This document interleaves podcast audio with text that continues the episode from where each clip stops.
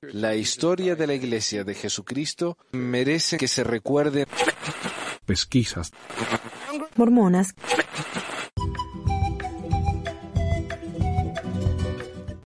Hola a todos, bienvenidos al episodio 367 de Pesquisas Mormonas. Yo soy Manuel y con nosotros tenemos una invitada muy especial, que en realidad es como la protagonista del programa de hoy. Miren quién es. Meli. Hola, Meli. Hola, hola. Sí, Meli me sugirió que hiciéramos un programa acerca de esta cuestión del- de, de Israel, porque yo creo que hay un poquito de, de desinformación, tal vez. No sé, ahí vamos a ver de, de qué se trata. Pero, ah, qué bueno verte, Meli. Sabes que muchos me han dicho hace años, a ver cuándo la vemos. Meli. Sí, sí tengo cara, te digo que me siento rara, porque no estoy acostumbrada, estoy ahorita así como si de repente me ven divagando, es porque estoy acostumbrada a hablar y no estar viendo la cámara. Está bien, está bien. Bueno, eh, anuncios no tengo, porque estamos grabando esto temprano en la semana para el domingo.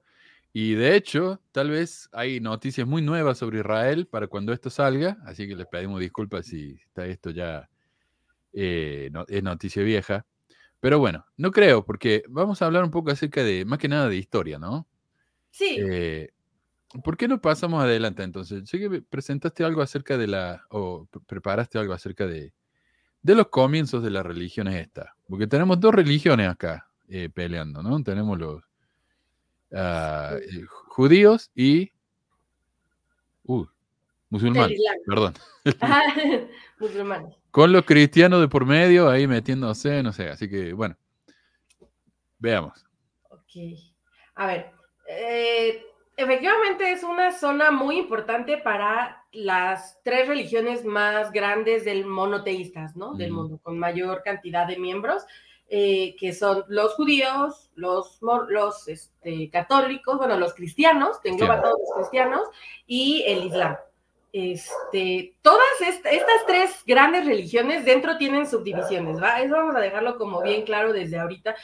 Y Sí, bueno, obviamente quise hablar de este tema por comentarios que vi en algunos grupos y me di cuenta, o sea, en, en los grupos mormones no vi tantos, pero vi algunos, pero en, en- en otros lugares vi a muchos cristianos eh, de católico, de la denominación que quieran, Ujú. de diferentes denominaciones, haciendo comentarios sobre el tema y, y creo que es algo relevante para ahorita este, para la situación. Entonces, bueno, son tres religiones importantes. Eh, algo que quiero dejar aquí claro es que hay una separación, o sea, vamos a hablar de instituciones, vamos a hablar de, de iglesias, religiones, así como instituciones o estados, y va- la gente es otra cosa. O sea, la, la gente que, que está pasando ahorita las situaciones tan difíciles es punto y aparte. Entonces, como no, no es un debate religioso aquí, más bien es como ver justo qué está pasando.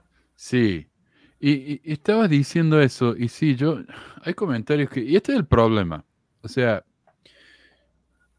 yo siempre pienso, ya desde hace años, mira, ¿quién fue? Ah, Bill, no, Billy, oh, el presidente de Estados Unidos, eh, ¿Bill Clinton? ah, Carter, Ah. Jimmy Carter. Él escribió un libro llamado Palestina. eh, bueno, era un libro argumentando, ¿no? Eh, En esa época, ya hace como 20 años, que lo que le estaba pasando a Palestina no era eh, agresión, sino que se estaban defendiendo. Ok. Y eso fue hace mucho. O sea, este problema viene, viene hace ya rato. Y yo creo que uno puede estar a favor, por ejemplo, de, de que no se bombardee tanto a los palestinos y no ser un antisemita. O sea, una cosa no, no significa que uno tenga que aceptar la otra. Y yo los comentarios que estoy viendo acá en, en Mormonismo sin censura, de un tipo que se llama Gonzalo Kiko, son muy, muy duros. Por ejemplo, mira, acá dice, "Ah, además, judíos de linaje, sangre o genealogía no existen. Lo que hay es unos poderosos sionistas narizones viendo si el mundo les acepta sus atrocidades. Del holocausto pasaron a genocidas. Ok, estamos hablando de, de un país, ¿verdad? Y este tipo ya está metiendo todos los judíos en la bolsa y le molesta que son narizones, dice, a pesar de que según él no hay una sangre judía. Entonces, ¿en qué quedamos? O, o hay rasgos étnicos o no. Eh, Pero eh, yo creo que uno puede eh, condenar estos ataques, condenar lo que está haciendo Israel, sin ser un antisemita. Claro, además, Que uno, Eh, lo mismo que uno puede condenar a Hassad, ¿cómo se llama? Eh, nunca lo digo en español, español, jamás, sin condenar a los palestinos. O sea, uno tiene que poner, saber, eh, saber poner las cosas en contexto. Pero eso es lo que quería decir nomás. O sea, no estamos tomando lados, simplemente estamos reportando. Claro, no, además, bueno, antisemita, eso, eso lo aprendí apenas, que básicamente puede incluir también a los, a, a- a los palestinos, ¿no? Es un término que se extiende, o sea, no es, es exclusivo, este, pero bueno, sí, justamente es eso, es, eh, se puede criticar la violencia, se puede estar por ahí en, en redes, dicen, ¿no? O sea, se puede estar a favor de la liberación de Palestina sin necesariamente este, aplaudir los ataques terroristas, Sí, eso es otra cosa. exacto. Entonces, bueno, dejando eso en claro, ahora sí. Este, Y vamos a hablar de la iglesia, ¿eh? no se asusten. Ah, sí, Lo vamos a relacionar con la iglesia. Esto no es nada más que noticias. así que- sí, sí, sí. Este, va, va, va todo junto, ¿no? ¿Qué se dice del mundo mormón sobre esto? Y qué se dice en general.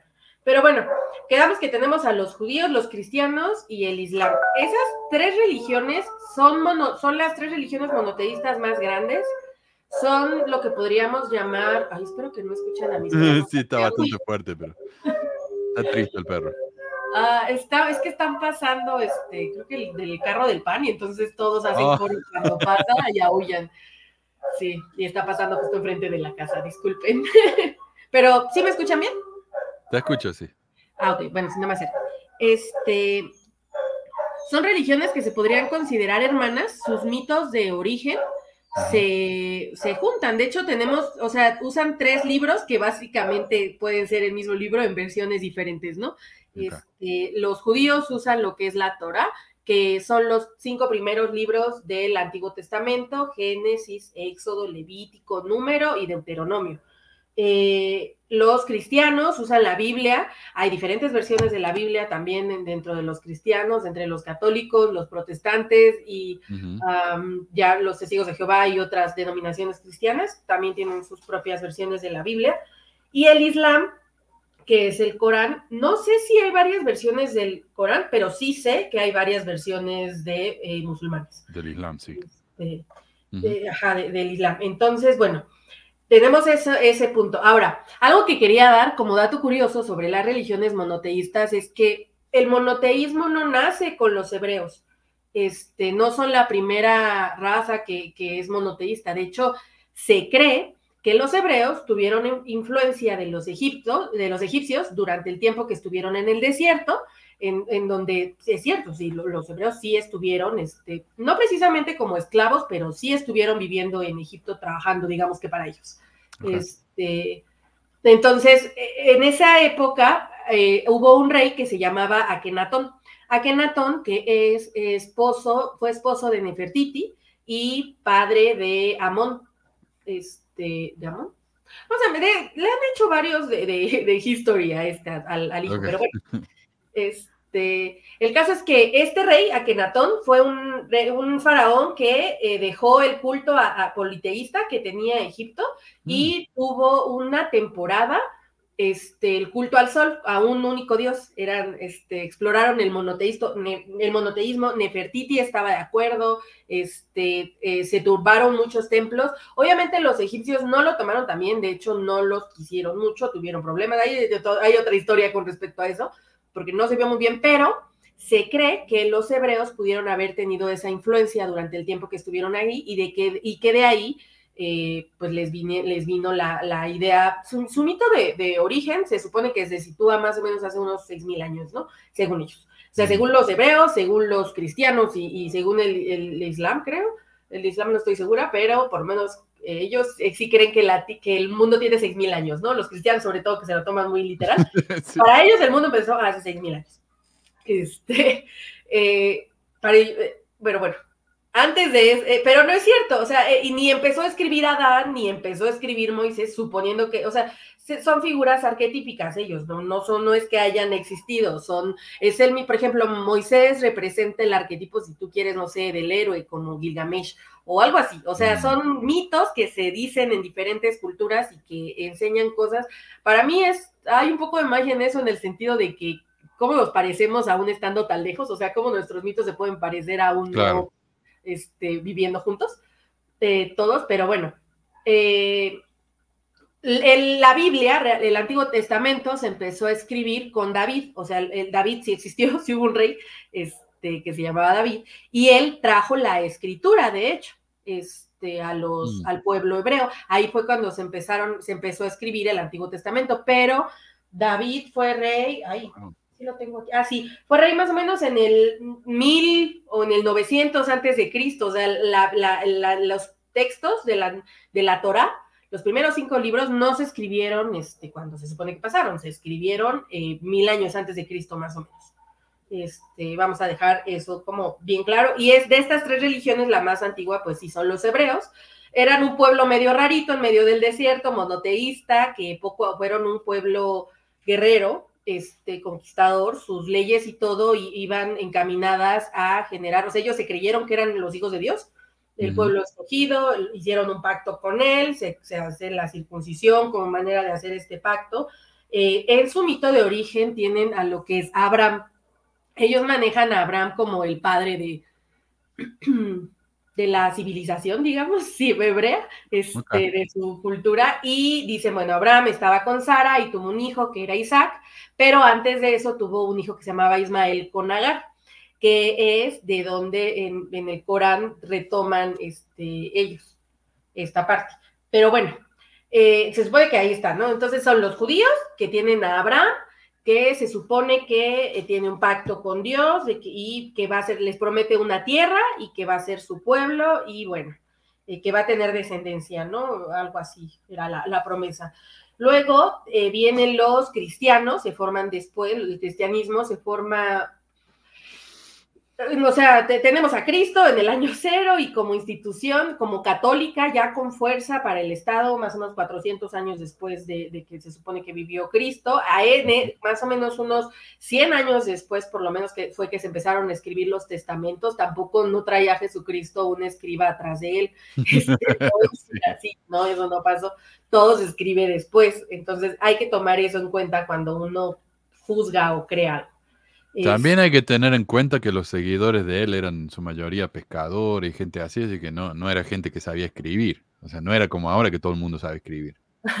Sí, no, no. Este, era algo raro, de hecho. O sea, e, era, era raro quien, quien supiera escribir. Y bueno, tenemos después a los musulmanes. El, el, el, Islam se funda más o menos 622 años después de Cristo.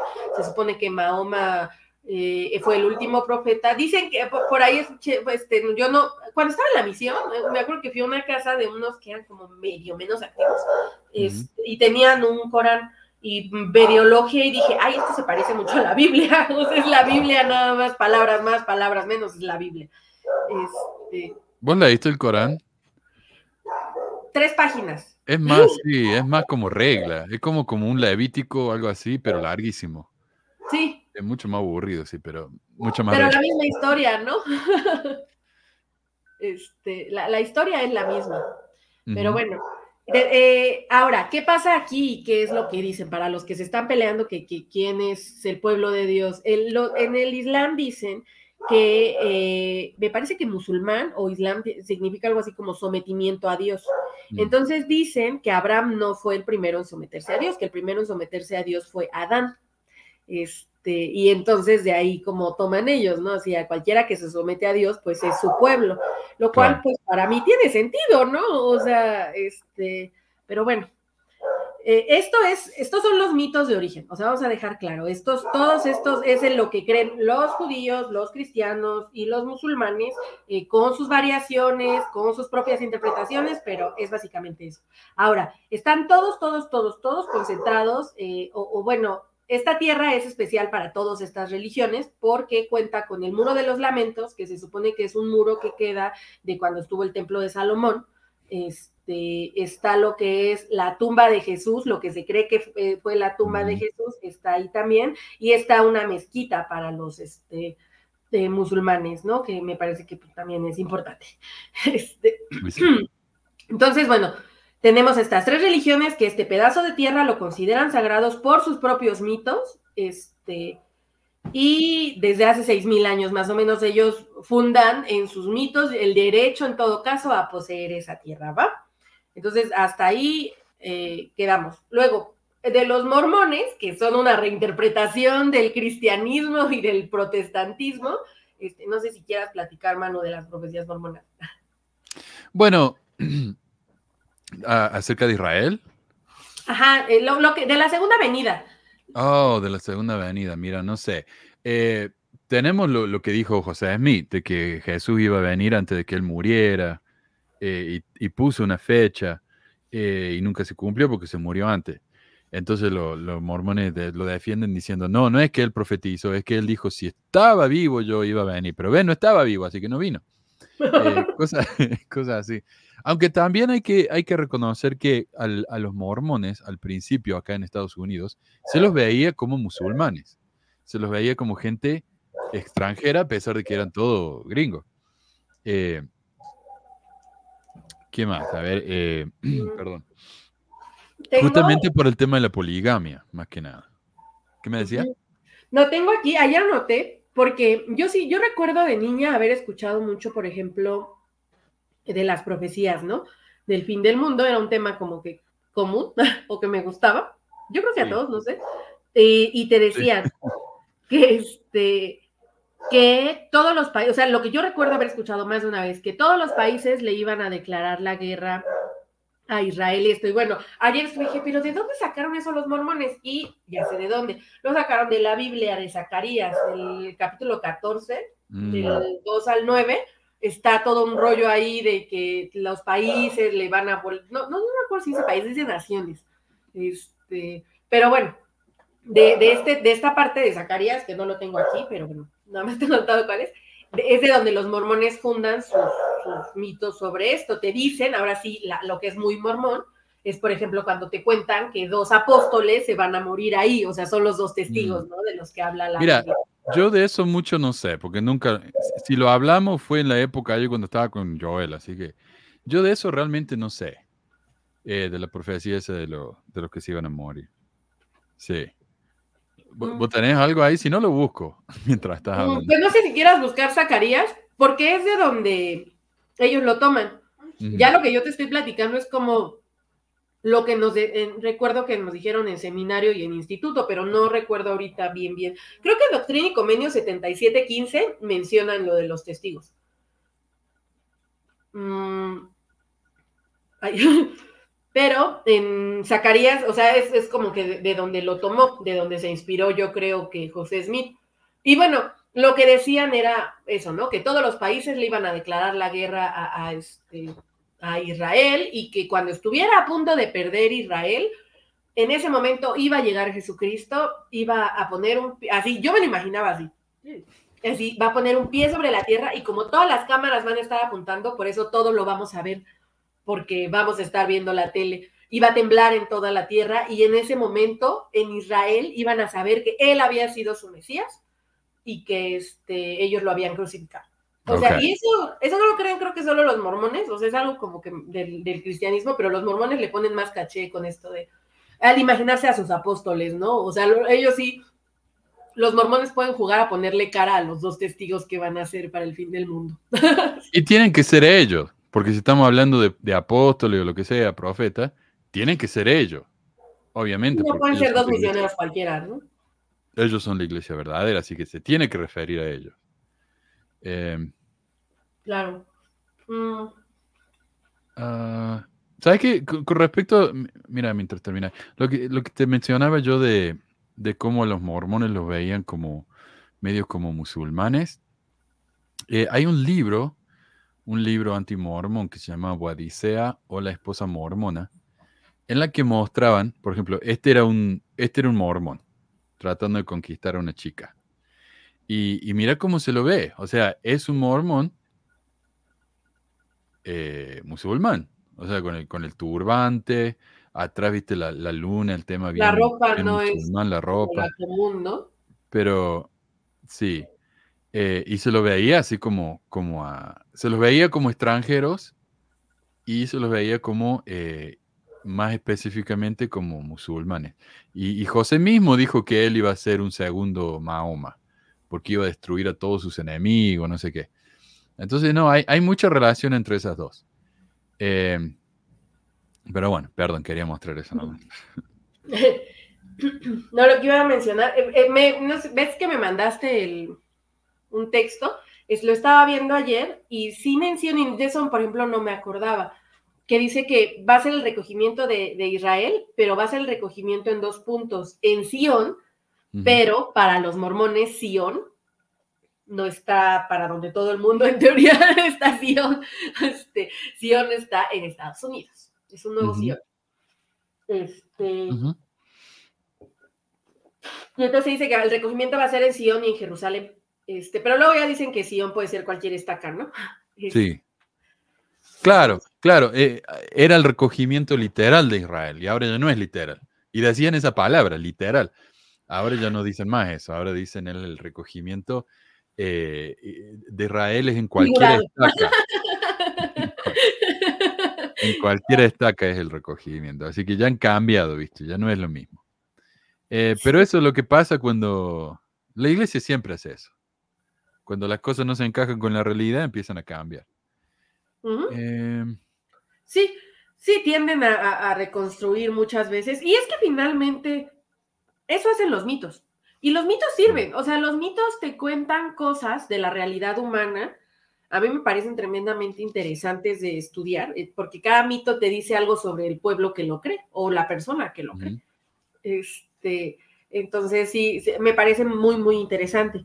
Pero bueno, eso es como con referente a la religión y lo que mucha gente cree que está ocurriendo, que sí tiene un trasfondo religioso, porque la religión tiene mucho que ver con la política y tiene mucho que ver con, con el Estado, eh, pero no, a la vez no. O sea, a, la vez mm. el interés realmente tiene que ver con, pues ahora sí que dinero, papá, dinero.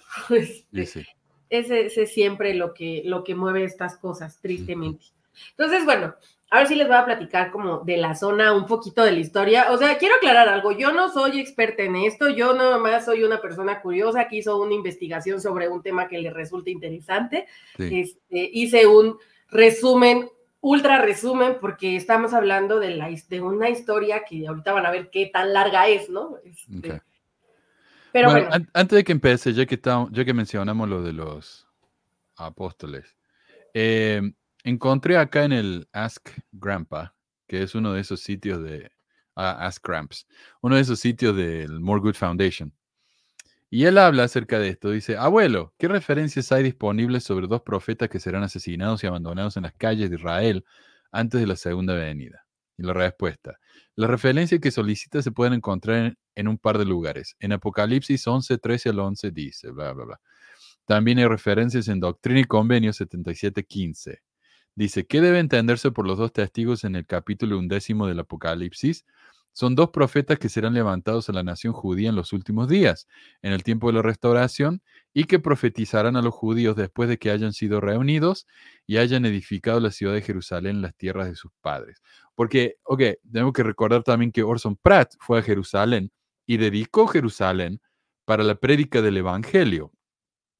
Eh, y en, esa dedicación, él dijo que los judíos se iban a recoger y se iban a juntar todos ahí en Jerusalén. O sea, es lo que él llamaba un, una, una profecía sionista cristiana. Eh, a ver.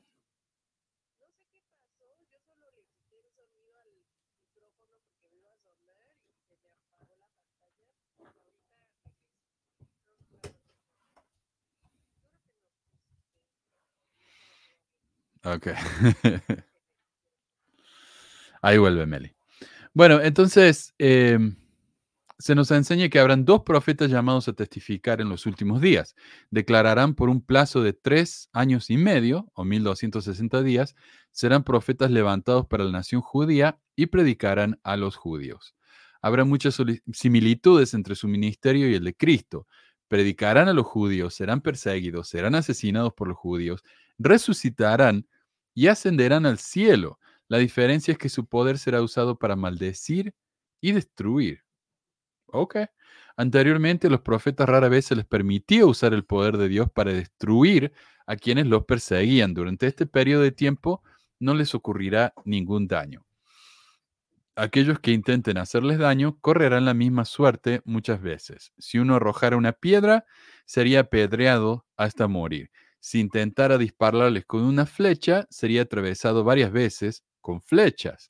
Al final de los tres años y medios, estos dos profetas serán asesinados, según Bruce R. McConkie. Satanás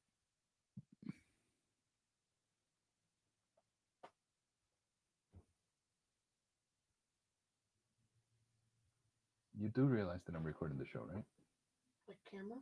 Yeah. Other camera.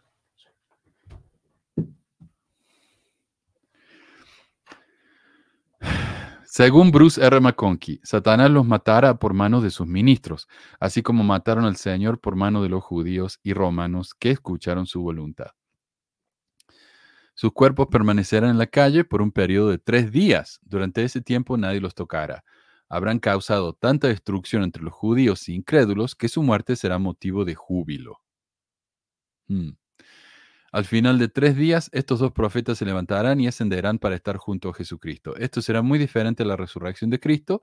Cristo se apareció solo a los justos. Aquí incluso los malvados serán testigos de, su regreso a la vida y su ascenso al cielo. Eso entonces marcará el comienzo de la venida de Cristo. Entonces sí, eh, el, hombre este, eh, Orson Pratt, dio la, la, eh, la, ¿cómo se dice? La oración de dedicación a Jerusalén y dijo que los judíos iban a ser reunidos, pero la, visión mormona de los judíos no es muy amable que digamos. O sea, si uno lee la, dedicación entera, básicamente Orson Pratt dice que una vez que todos los judíos sean reunidos, se tienen que convertir al mormonismo. Y luego de que, ah, como dice José Smith acá, luego cuando los profetas mormones vayan a Jerusalén, serán destruidos. Y, eh, los profetas estos, no, no serán destruidos. Cuando los profetas mormones vayan a Jerusalén, ellos destruirán a los que quieran atacarlos. O sea, es una, es una visión bastante violenta, ¿no? Pero eso es lo que, lo que cree esta gente. Así que, sí, para los que me dicen que los mormones son muy amigos de Israel y de y todo eso, no me lo trago. Para mí, que la obsesión de los mormones con Jerusalén es por Jerusalén. Continuando, a ver, lo puse en pausa. Así que sí, eh, es un superpoder lo que tenían estos hombres. Pero ¿sabes lo que, lo que yo decía? Es que eh, esta obsesión que tienen los mormones, porque me dicen los mormones apoyan a Jerusalén, los mormones apoyan a Israel.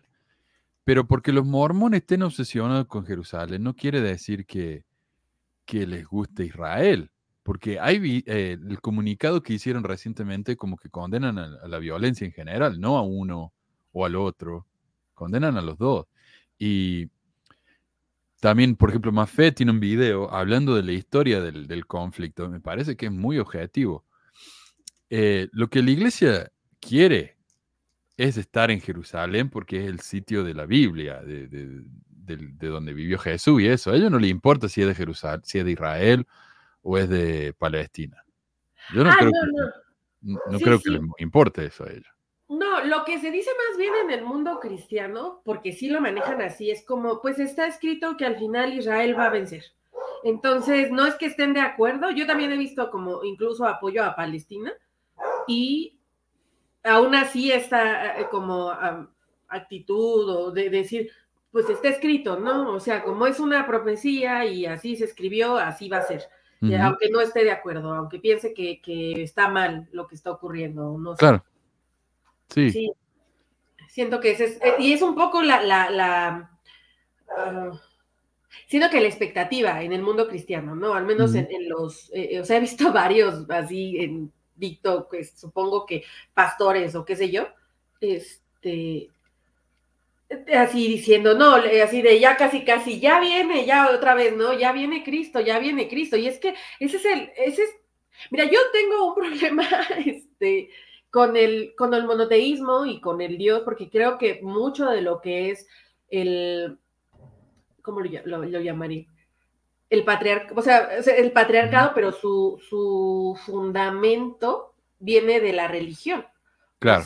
y esta, y, para mí el, la religión griega ya tenía bastante de, machista, tiene, ¿no? O sea, en sus mitos todos son violaciones, este, eh, Zeus, el, el, papichulo, es un violador, así, la verdad, es lo que es, y su esposa, o sea, es una amargada, porque cómo, o sea... se enoja porque el tipo tiene hijo con todo el mundo, así. Ajá, este, y se transforma en lo que se tenga que transformar y hace lo que tenga que hacer, o sea, es un violador serial. Y es, es este, Hércules, por ejemplo, estaba escuchando el otro día, ¿sí? Hércules ¿Qué hizo Hércules? Mató a su esposa y a sus hijos. ¿Por qué? Porque perdió la cabeza, porque era lo hizo perder la cabeza, porque obviamente era, no tenía otra cosa que hacer más que estar amargada porque... Culpa de una mujer, este, claro. Ajá, entonces ya había mucho del machismo ahí, o sea, los griegos hicieron mucho de eso y se, se mezcló esto con, el, con, con lo macho que ya eran los hebreos. Este, que ya lo traían, que vino desde su necesidad justamente como pueblo guerrero de, de, instaurar leyes para cada vez poner más restricciones sobre el cuerpo de las mujeres. Este, pero no siempre fue así, ¿no? O sea, no siempre fue así. Los hebreos tienen su propia historia y por eso hay tanta variedad. Este, Pero bueno, ah, entonces yo sí tengo como cierto problema con, con, la, con estas religiones y creo que esa forma de ver el mundo que el, que el cristianismo ha traído de ya viene, ya viene, ya viene, ya viene Cristo, o sea, vienen dos mil años con eso. Han hecho tantas cosas, o sea, hubo épocas en la que la gente no dejaban que se bañara porque no sé cómo eso iba a interferir en la venida de Cristo. O sea, si la iglesia puede usar de pretexto que tiene 100 mil millones de dólares en el banco para comprarle el boleto a Cristo, porque no había Cristo, entonces Claro que los cristianos, o sea, han dejado, han matado gente, han dejado gente sin bañarse por años, han, influido en tantas cosas por lo que creen, por esta visión del mundo en donde todo es malo, todo es cruel. Este, me recuerda a la canción del Jorobado Notre Dame que canta Frodo cuando le dice a Quasimodo, el mundo es cruel, el mundo es malo, este, y nadie en él eh, no sé qué ha de ofrecerte. O sea, al final son así, ¿no? Esta visión, es la visión que tienen del mundo y entonces de verdad lo van a destruir o sea, lo están llevando al límite por sus huevos, literalmente por sus huevos, o sea, por ver quién, perdón, ah, dije, no iba a decir groserías, no a decir groserías para que, eh, pues, este, o sea, no sé, no sé si el algoritmo haga algo con eso, pero voy a tratar de, decir menos. Pero bueno, o sea, es, es, creo que este, estas cosas, lo que crean, lo que quieran creer, o sea, el, este Dios es el dios de la guerra, o sea, lo, volvieron eso, es el dios de la muerte y, es una forma de ver el mundo en donde literal lo van a acabar. Bueno, el, señor de los ejércitos.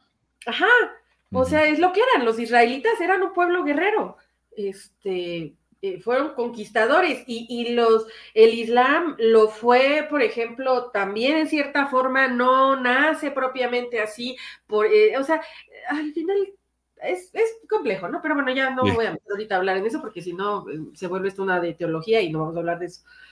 Mejor les voy a platicar sobre la zona. Eh, el lugar está ubicado en algo que se llama la región creciente fértil. Es una media luna que se dibuja en esa zona que pasa por Mesopotamia, o sea, pasa por el Tigris, el Éufrates, Jordania. Este, es la zona en la que se dio la revolución neolítica este, el Levante, de hecho, justo ese pedazo le llaman el Levante, es este, donde se pues, desarrolló la agricultura, este, los primeros agricultores, que era trigo. Hay una, hay una, este,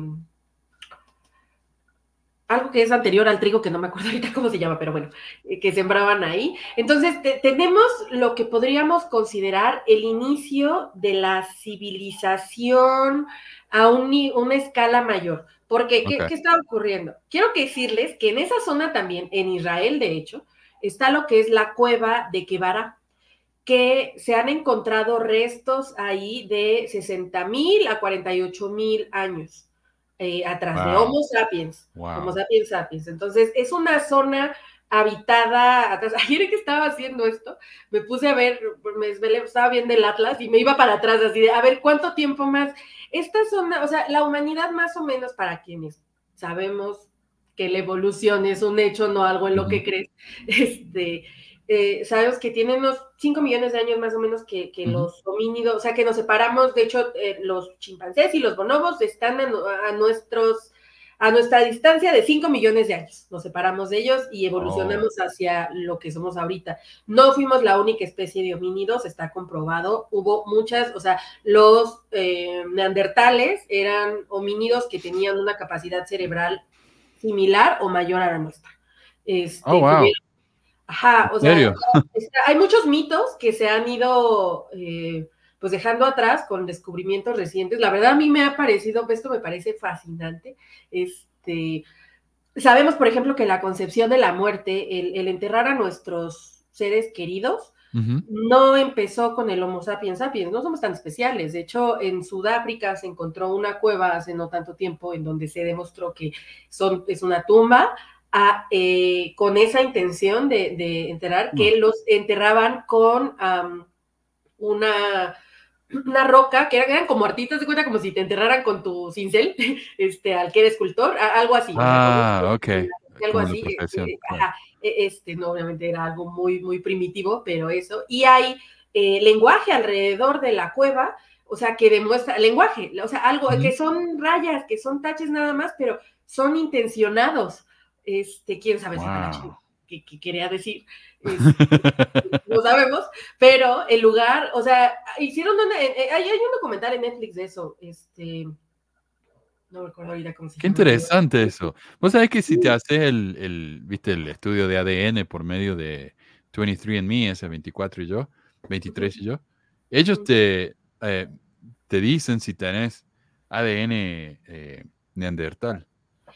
Es muy probable que todas las personas, ese, solamente las personas que sean 100% africanos, son Homo sapiens sapiens 100%. De ahí en fuera, lo- Mm. nosotros que somos, este, pues finalmente una mezcolanza, es muy probable, o sea, el, el nivel, obviamente, por ejemplo, de, de ADN neandertal seguramente es mayor, porque la piel, el pe- pelirrojo, la, el el- la piel muy clara, estas son rasgos este, de los neandertales.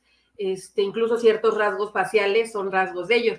Entonces, esa zona de allá eh, por el norte de Europa, es, es probable que ahí sea mayor, que aquí tengamos un poquis, ¿no? Depende de nuestro... O sea que lo- los africanos son los únicos hu- 100% humanos. Homo sapiens sapiens, porque todos somos del género Homo, o sea, es la parte interesante, es como todos somos parte del género Homo, al grado de que hubo mezclas, o sea, pudo haber mezclas entre, uno, Sí. entre Homo sapiens. En, en, el- el- en España hay unas cuevas en el estrecho de Gibraltar, gigantes, en donde vivieron, está comprobado que eh, compartían la zona neandertales y Homo sapiens, eh, hace unos 30 mil años más o menos. Este, Ah. o sea, hemos convivido mucho. O sea, el mundo es mucho más grande de lo que, de los 6.000 años que pueden creer algunas personas que tiene esto ocurriendo, y es mucho más interesante, de hecho.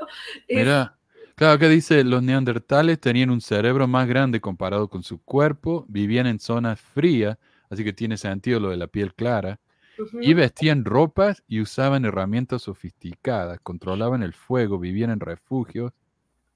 Interesantísimo, esto yo no tenía ni idea. Sí, Tenían artefactos que pueden ser considerados como arte. Este, eh, y la, eh, eh, en History Channel vi un documental donde hacían, comprobaban como a- a- hacían herramienta prehistórica, digamos, y decían, bueno, esto es lo, la- lo que se ha encontrado del Homo sapiens sapiens que usaba para cazar, y luego esto es lo que se encontraba de los neandertales, y, y recrearon la, la- el- o sea, para ver cuál funcionaba mejor, y pues resulta que funcionaban, eh, se veían más, se ven más rústicas, pero funcionan mejor las de los neandertales. Este, y así, o sea, es, es, es bastante Fascinante. interesante este, la prehistoria y, y el cómo se ha conformado. El mundo es más grande de lo que creemos.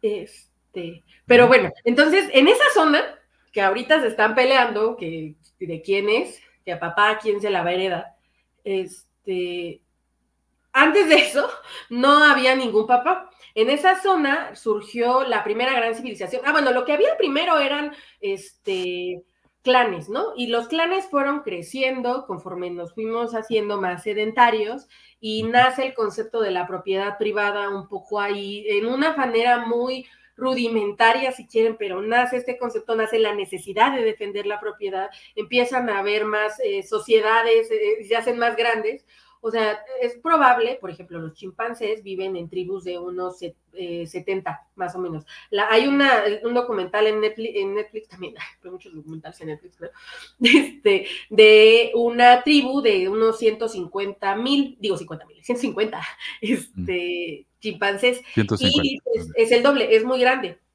Es algo raro, normalmente son más pequeños. Entonces, nosotros, nuestra evolución y nuestra socialización.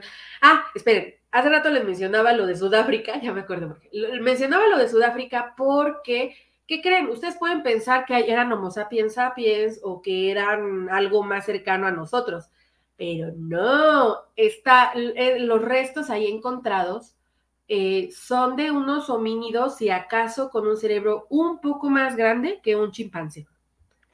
Y ya se muestra en esa zona que había una socialización bastante compleja, algo que incluso podría llamar, o sea, había una percepción de la vida y la muerte, y por qué enterrarías con alguien con algo si no es a dónde va, se lo va a llevar, o es de cariño. O sea, eh, hay muchos procesos ahí que no necesitamos toda la corteza prefrontal para que se realicen, este, que se realizan en zonas eh, que la evolución ha favorecido para que se realicen sin necesidad de mucha razón. Ya nuestro lóbulo prefrontal nos permitió hacer cosas maravillosas como el arte, la escultura y toda la tecnología que se ha desarrollado, ¿no? Y que ellos no tienen a ese nivel. Pero a nivel de socialización, no estamos tan lejos de los chimpancés, hay que dejar de creernos tan especiales. Entonces, este, y entendernos así, dejar de pensar que somos los hijos de Dios, de un Dios que nos dio este, no nos dieron nada, o sea, aquí tenemos que aprendemos a, convivir o la tierra nos va a cargar a nosotros porque la, ella va a seguir aquí. Este, sí. Sí, dicen se va a acabar el mundo, culpa nuestra. No, el mundo va a seguir, nosotros no, no vamos a acabar. O sea, nos vamos a llevar un montón de especies y vamos a cambiar el ecosistema un muy buen rato, sí, sí, sí, pero pero un par de millones de años para la Tierra no es mucho, para nosotros sí. Exactamente, vean, o sea, cinco millones de años tiene que empezar nuestro camino hacia lo que somos ahorita. Es un camino bien cortito realmente. este, pero bueno, entonces dando esta perspectiva, esta región es una media luna que se forma en esa zona que abarca Mesopotamia, el Levante y por ahí creo que te había mandado un, mapa. Un ¿Querés que lo comparta?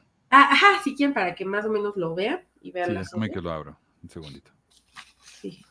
Voy a quitar tantito mi cámara.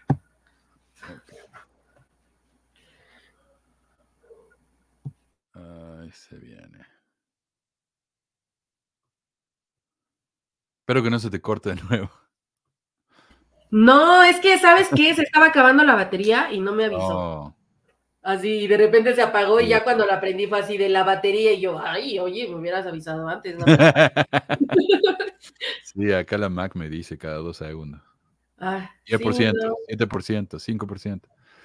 a ver. Esta no. Esta ya es una del viejita. Déjame que te muestro acá, a ver. Bueno, yo esta la compré cuando, cuando se hizo, cuando pasó el COVID. Nos dieron un bono a los maestros por enseñar en medio de la pandemia. Entonces, no, ahí me la compré, si no, no me hubiera alcanzado. Ok, ahí está. Es el mapa, ¿no? Ajá, sí, exacto. Eso que se ve iluminado de rosa es la media luna, que es conocida como la región creciente fértil, donde se dieron las primeras, em, la primera civilización grande, Babilonia, Mesopotamia, este, está ahí ubicada, o sea, se puede ver. Okay es para que se ubiquen, literalmente para que se ubiquen en el mapa, ¿no? O sea, se preguntan dónde está, está al lado de Egipto, al lado de Siria, está el mar Mediterráneo cerca, lo cual toda esa zona es muy interesante porque los griegos tampoco eran tan originales. Para empezar, los griegos este, venían de los misenios. Este, sí, y, los misenios, pues, tenían sus. Lo que se cree que ocurrió es que empezaron a llegar invasiones de diferentes pueblos eh, mucho más violentos, que la, en esa zona no eran exactamente pueblos violentos, eh, y llegaron y entonces se instauraron sus nuevos mitos y son los griegos, o sea, es la, civilización griega la que surge de ahí, pero mucha de su mitología se alimentó de la cultura eh, de esa zona, de, la creciente. Ahí adoraban, por ejemplo, a Ishtar, este, a la diosa Ishtar, o, bueno, para quienes crean que Lilith es un mito que nada más es del cristianismo, como la primera mujer de Adán, pues no. Lilith está mencionada eh, también en la literatura en Mesopotamia, eh, también aparentemente como un ser oscuro, eh, y de pronto no es muy claro si es como Lilith, Ishtar, una enviada, algo así. Ya sabes que la mitología tiene muchas versiones, pero bueno, de ahí viene. Entonces, esa zona que tiene más o menos unos 10.000 años de una fuerte actividad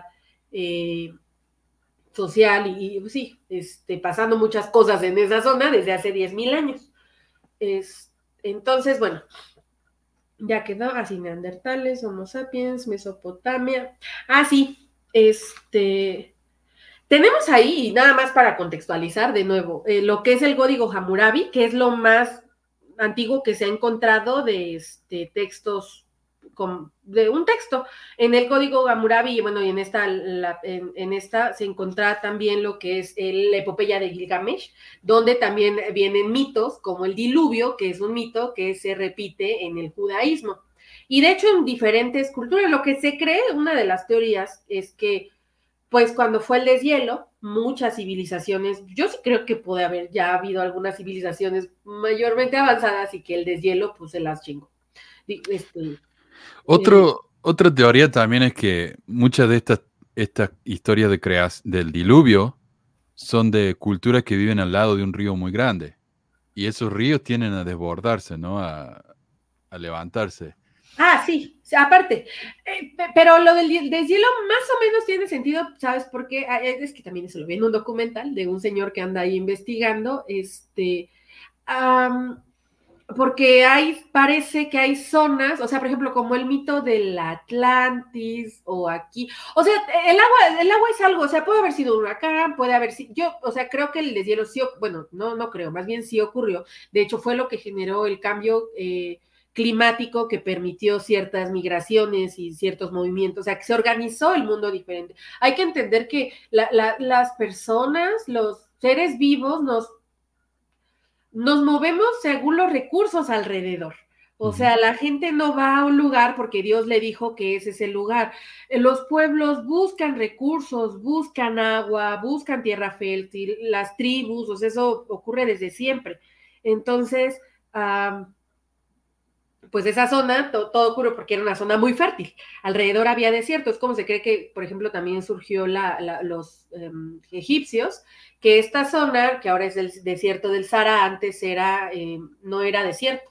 De hecho, era una zona bastante fértil y había diferentes poblaciones ahí. Se fue poco a poco secando, entonces conforme se iba secando, se fueron, se iban acercando hasta que quedó el Nilo. Y entonces se establecieron muchas eh, poblaciones alrededor que eventualmente formaron un estado, ¿no? Formaron un imperio, este, que fue Egipto, que la religión juega un papel importante en el momento de establecer, eh, de unir a muchas personas, ¿no? O sea, cuando tienes, cuando vas a unir una familia, pues tienes sangre, pero para unir pueblos, para mover pueblos, para que hagan lo que quieran, pues necesitas inventarles buenos mitos o tomar lo que hay, ¿no? Porque hay, algo, hay que entender también algo, no, nuestro pensamiento mágico no nace, o sea, ah, ¿cómo decirlo? Yo no creo no creo en el diseño inteligente, o sea, creo que la naturaleza va haciendo lo que le favorece. Entonces, nos, favorece, ah, nos favoreció por algún motivo como asociar cosas, ¿no? Este, climas con, y darles eh, cierto valor para conservarlo, porque ayuda a la vida, de la forma en la que la miel se usaba, ¿no? O sea, ¿cómo, cómo sabían que la miel, por ejemplo, es astringente? O sea, ¿cómo lo sabían? O sea, es algo instintivo, pues los monos también se curan las heridas, este, usan cosas, hay muchas cosas que se vienen desarrollando desde antes de que tuviéramos noción de la forma en la que pensamos ahorita. Entonces, por eso creo que es muy complicado tratar de eh, separar tan racionalmente todo. porque creo que hay mucho de, irracional aquí jugando, pero bueno, este, ya eh, está la escritura más antigua. Lo que quiero recalcar es que esta zona es bien importante para nuestra civilización. O sea, el mundo como lo entendemos, digamos que se empezó a formar ahí, fue la primera civilización grande. No empezó hace seis mil años, tiene mucho más tiempo ocurriendo cosas importantes ahí y siendo una región comercial súper importante. Este, era, es, conocida como la ruta de las este, especias, ¿no? Sí. Eh, ahora, ya dando un brinco muy, muy, muy, muy grande en la historia, vamos a hablar, eh, les voy a contar un poco de lo que fueron los califatos. Ya eso es cuando el Islam se estableció como una eh, religión, se usó para unir ese pueblo. Tiene sentido, ¿no? Porque, bueno, ¿quiénes son estas personas que están viviendo ahí o de estas personas que se volvieron al Islam? Pues gente que vivía ahí nada más, y que le sonó el mito de origen que fueron los cristianos, porque los cristianos hicieron una labor de prédica, ¿no? Por toda esa zona, y entonces, pues ya del cristianismo nace el Islam, o sea, un poco. Para quienes creen en el mito, pues no, y está bien, para ellos no fue, o sea, no es que sea una consecuencia, pero bueno, este... O sea, la cronología no miente. Ajá, o sea, vino después, ¿no? sí. Eh, eso, es lo, eso es lo que digo. Y entonces se establecen como un Estado, o sea, se utiliza para crear un Estado.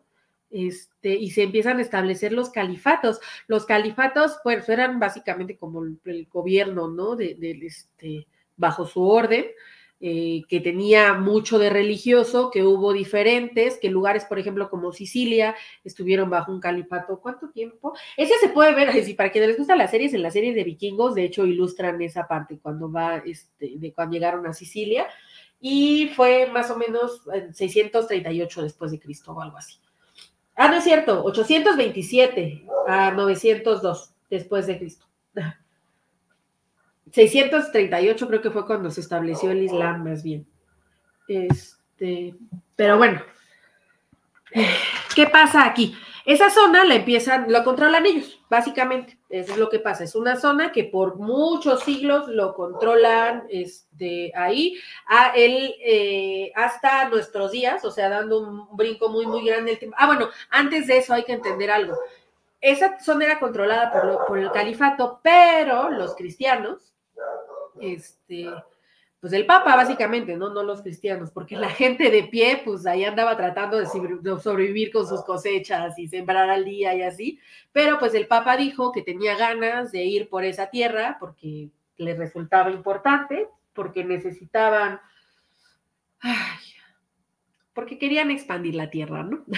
O sea, querían más territorio, querían controlar. Les recuerdo que es un territorio muy importante para especias, para el comercio, tiene salida al mar, o sea, es una zona que conviene controlar para las personas que les interesan los recursos. Este, entonces empiezan a mandar las cruzadas hasta que llegan allá. los cristianos antes de eso peregrinaban a Jerusalén y los musulmanes les permitían llegar a la zona, les cobraban como un impuesto, pero no eran, no los mataban, no los perseguían, no les hacían nada. Este, les permitían llegar. Cuando llegan los cristianos, eh, conquistan Jerusalén, quemaron judíos, mataron musulmanes, hicieron una masacre horrible, este, todo en el nombre de Dios. Sabemos, ¿no? A Dios le gusta mucho pedir ese tipo de cosas. Este, nada más lean la Biblia por si tienen alguna duda. No, eh, esa historia del Antiguo Testamento son realmente espantosas. Las guerras, las cosas que Dios pide a su gente. Yo no sé si la gente lee realmente esa cosa, pero eh, es realmente asqueroso eso, no sé. O por ejemplo, las, partes en las que mandan matar a las mujeres y cortar los vientres de la mujer embarazada. Eh, Estrellar niños, que sí lo hicieron. Un espanto. O sea, y ese es Dios no sé. Perdón, adelante. Dios es medio. Medio sádico, no sé. Tiene doble, no sé, doble personalidad. Y está bien, ¿no? Muchas divinidades lo tienen, y esa es la parte interesante, y, para mí es donde se me hace muy hipócrita de, parte de, del monoteísmo y, donde entra en un conflicto. Porque en cualquier religión, o sea, los dioses tienen ambigüedad. O sea, por ejemplo, eh, tienes en los egipcios a Sehmet, que es, ah, me parece que en su versión benigna es Hathor, ¿no? Que es esta diosa con cabeza de leona. eh, que cuando se enoja, cuando se enoja destruye todo y casi destruye a la humanidad, pero entonces la pusieron borracha para que se le bajara el enojo y ya no quisiera destruir la humanidad y volviera a ser una diosa buena ondita que les enseña cosas, pero aguas con hacerle enojar, ¿no? Y entonces por eso hay que ofrendarle mucha cerveza y vino, porque es para la de buenas. Es la clase de diosa que yo adoro. Este Me gusta. Sí, sí, sí. Entonces, ah, pues bueno, o sea, es un Dios hipócrita porque cuando uno acepta esta dualidad es, es un poco aceptarnos y uno ve, y, y, por eso digo que no estamos tan lejos de los chimpancés, porque si tú los ves, eh, pueden ser tremendamente violentos, hacer cosas horribles, ¿no? Lo son, o sea, lo son. Han hecho cosas horribles, tanto humanos como entre ellos, pero cuando tú observas su socialización también puedes ver cierto código ético, también puedes ver que la agresión no es de a gratis, este, siempre. Eh, tienes que sí, o sea, que, que finalmente la, la, capacidad de hacer cosas que beneficien o que dañen viene con cualquier sea inteligente, o sea, observamos a los animales, ¿no? Pero, uh, pues nuestra humanidad, en todo caso, o sea, la razón debería darnos puntos en primera para no solamente dejar llevarnos como, pues sí, ya no, o sea, sí no estamos tan lejos en su socialización, pero no lo somos, o sea, uh -huh. ubicarnos, ¿no? O sea, ya no, sí podemos pensar antes de eh, actuar. Y otra es que ellos no son tan irracionales como lo creemos, entonces tampoco podemos justificarnos sí. en nuestra parte animal, porque no funciona así. Incluso es, los murciélagos Meli. Los murciélagos se ayudan muchísimo. Un murciélago está pasando hambre o, por ejemplo, está lastimado y no puede ir a buscar comida. Los otros murciélagos le traen y lo alimentan.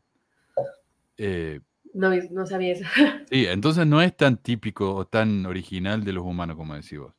Ah, exacto. Ayuda. Hay empatía, eh, casi se podría decir.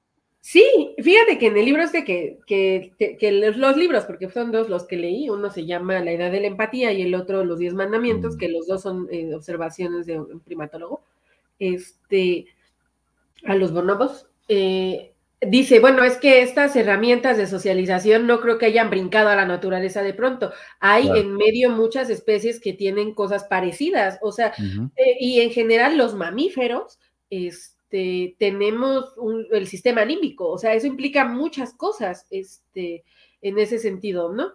Uh, mm. En cuanto a, a, nuestra forma de sentir. Eso, o sea, la, las emociones básicas están como escritas en el sistema límbico casi de cualquier mamífero.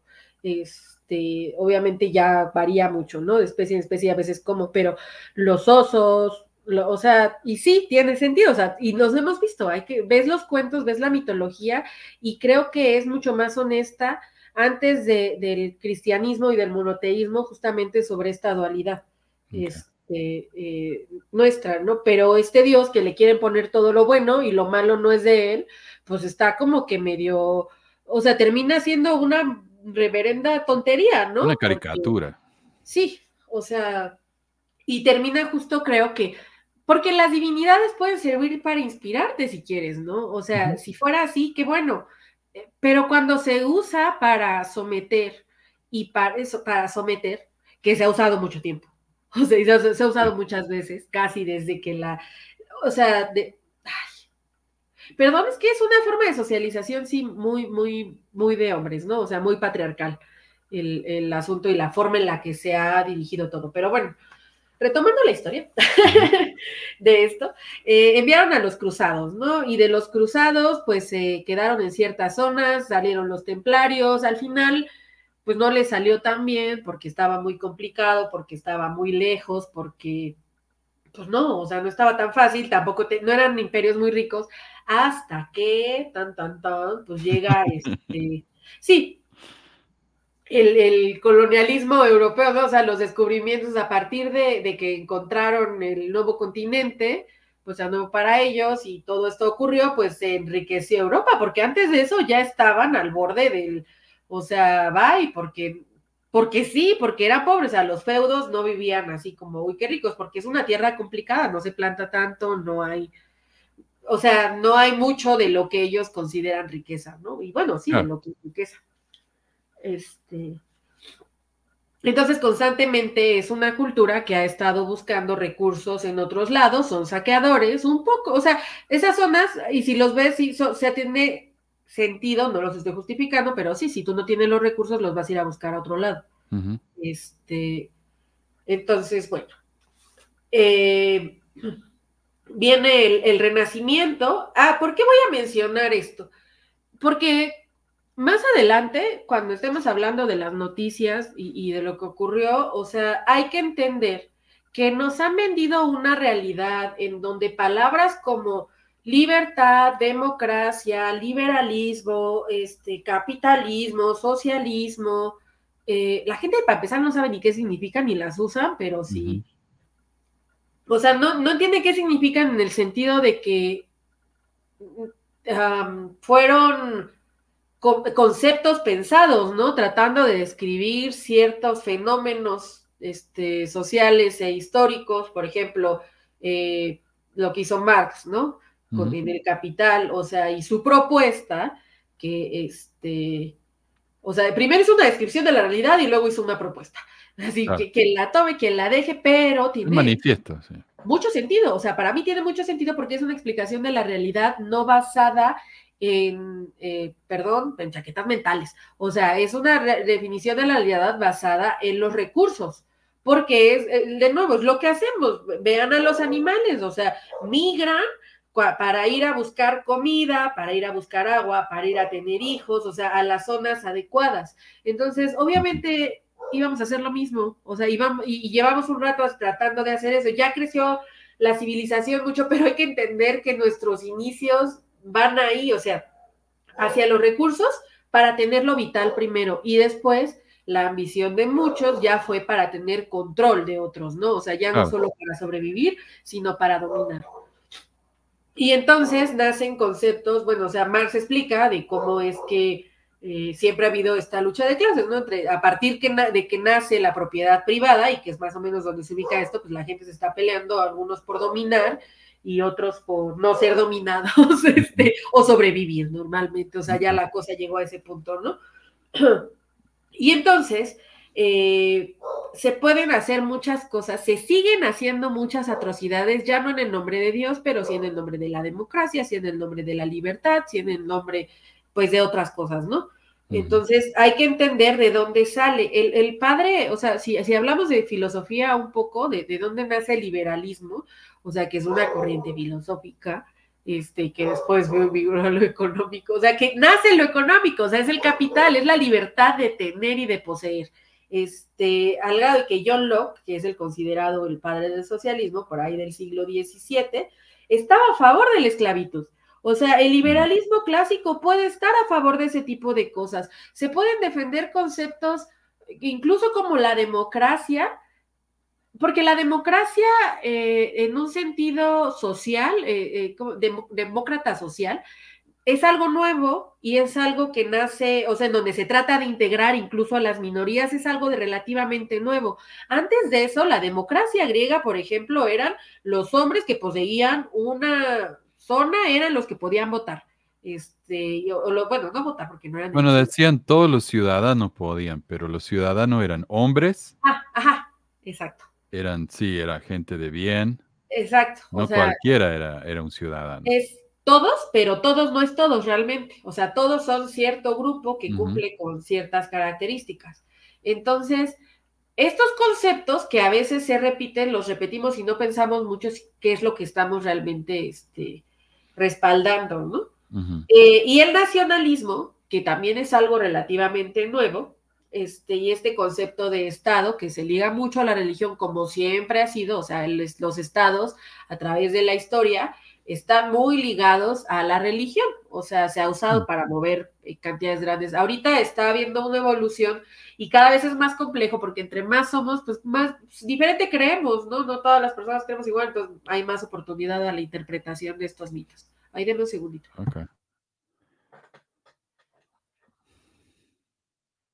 Qué interesante. O sea, estamos pasando ya de, esos términos económicos a, interpretaciones de mitos. Eso, eso está interesantísimo. Ay, es que me picaba la nariz. Este, está bien. Sí, y entonces, bueno, entendemos ya esto, ¿no? Entonces, cuando nacen las naciones como las entendemos ahorita, eh, ya pasaron muchos procesos y ya no son, o sea, no es tan auténtico, ¿no? No es un grupo de personas que llegó ahí y dijo, yo quiero, es como aquí México, por ejemplo. Eh, voy a poner ejemplo a mi país porque no puedo poner otro. México es un, este, una nación en teoría, pero no es cierto. México es un estado. Es un estado que eh, está organizado de cierta forma y, se, y administra los recursos del territorio de cierta forma, pero dentro de México, o sea, la definición de nación, digamos que de identidad, de cultura, hay varias. O sea, hay varias naciones, porque no es lo mismo alguien que viene, desciende de los mayas, o que alguien que viene de los bucholes, o que alguien que viene, o sea, es diferente. En Estados Unidos me imagino que ocurre algo similar, ocurriría si hubiera habido más descendientes de los pueblos que estaban ahí, este, o, más mezcla, pero aquí sí la hubo, ¿no? Y entonces, bueno, hay que entender esos conceptos, o sea, a veces hay, ¿por qué? Porque de ahí, va, vamos a tratar de entender qué es lo que pasa con Israel en cuanto a estos conceptos de Estado, de nación y de religión, ¿va? Pero bueno, mm. ahorita que avancemos. Ok. Otro segundito.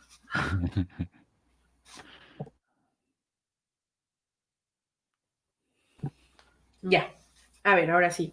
Vamos a dar otro brinco en el tiempo, porque no les voy a contar toda la historia porque nos podríamos llevar 10 horas. Entonces, este brinco ya da hacia lo que es las consecuencias de la Primera Guerra Mundial. ¿Por qué? Eh, la Primera Guerra Mundial terminó en 1918. ¿Por qué es relevante para nosotros? Como les comentaba, la zona estuvo controlada por musulmanes durante muchísimo tiempo. Entonces, eh, el Imperio Otomano era el que estaba ahí desde hace un chingo, no sé, ya tenía varios siglos. Este, es que no, Ah, no, sí, aquí está. Eh, inició en 1515 y cayó en 1921. Entonces, este, al deshacer, la Primera Guerra Mundial tuvo tres consecuencias importantes. Una fue la caída del Imperio Otomano, otra fue la caída del Imperio Ruso de los Ares y la otra fue la caída del Imperio Austrohúngaro. Todo esto, ¿por qué fue importante? Pues porque es territorio que se reparte otra vez y, el poder se reestructura, ¿no? Al caer tres cabezas grandes, pues se reestructuran los ganadores, este, lo que queda. ¿Qué pasa? El Imperio Británico pasa a, a poseer este la zona. Eh, y lo que empieza a hacer, ah, bueno, aquí voy a hacer una pausita. En ese momento en Europa se estaba gestando un ambiente de mucha, este, ay, ¿sabes qué? Déjame ir a ponerme un suéter porque no me deja la nariz y es que ya está haciendo más frío. Dale, dale. Tengo que hacer una pausa, ahorita vengo. Con el que salí de, de nadar y ya está haciendo frío. ok, ¿en qué estaba? Ah, sí. Entonces, eh, bueno, el imperio británico eh, poseía esa tierra y lo que estaba ocurriendo en ese momento en Europa es que se, había un antisemitismo creciente.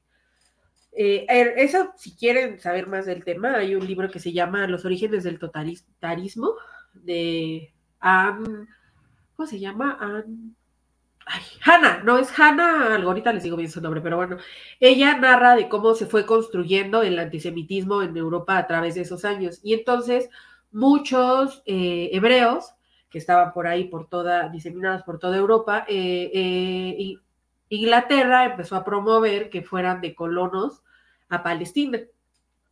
obviamente, estos colonos que llegaban no tenían el poder, la fuerza para poder apoderarse, digamos, de esa tierra, y pues los palestinos los dejaban vivir ahí en paz. O sea, si yo no, les, o sea, los dejaron establecerse. Ellos en ese momento no intentaron nada más, este, porque pues no tenían la fuerza para hacerlo. ¿Qué pasa? Viene la Segunda Guerra Mundial y después del fin de la Segunda Guerra Mundial, eh, ay, ah,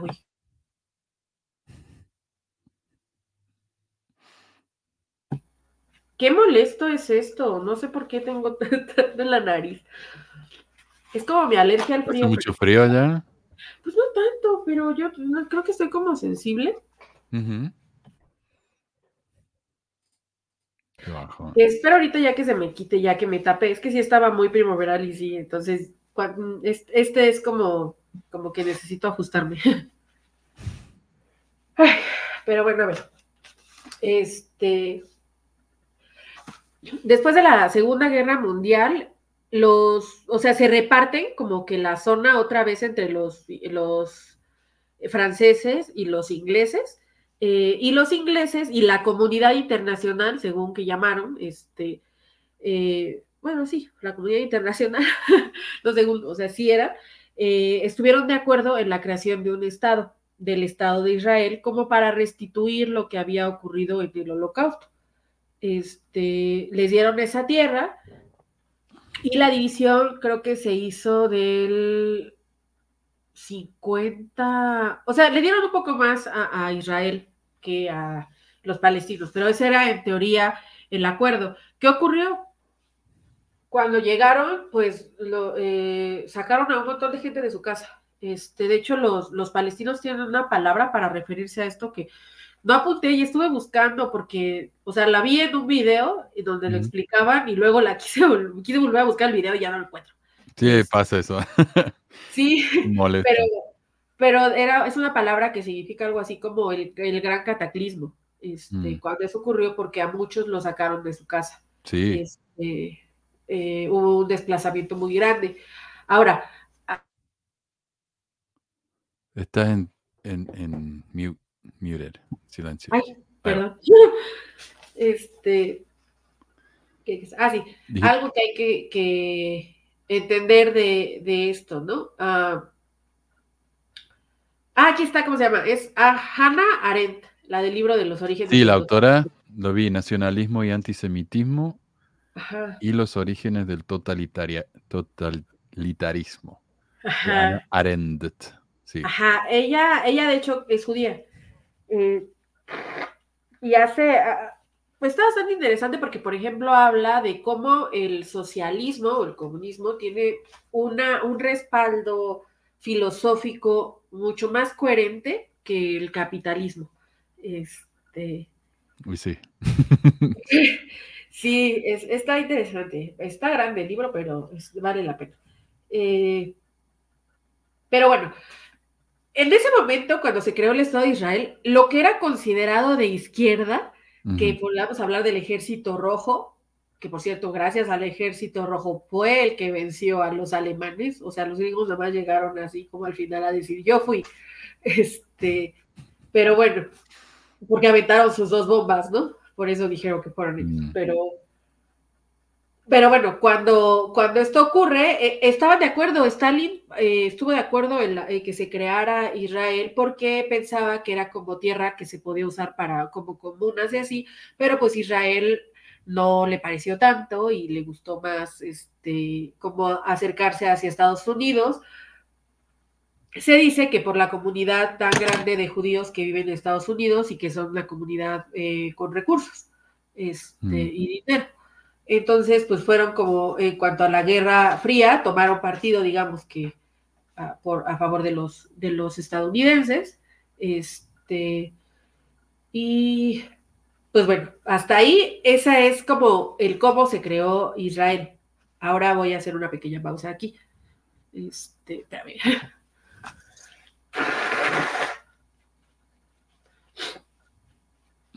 Ay. Pobre. Ay, sí, ya estoy harta. Eh, podría hablar mucho más y ni siquiera hablo así porque como que no puedo. No te da, qué bajo. Ajá, me constipo.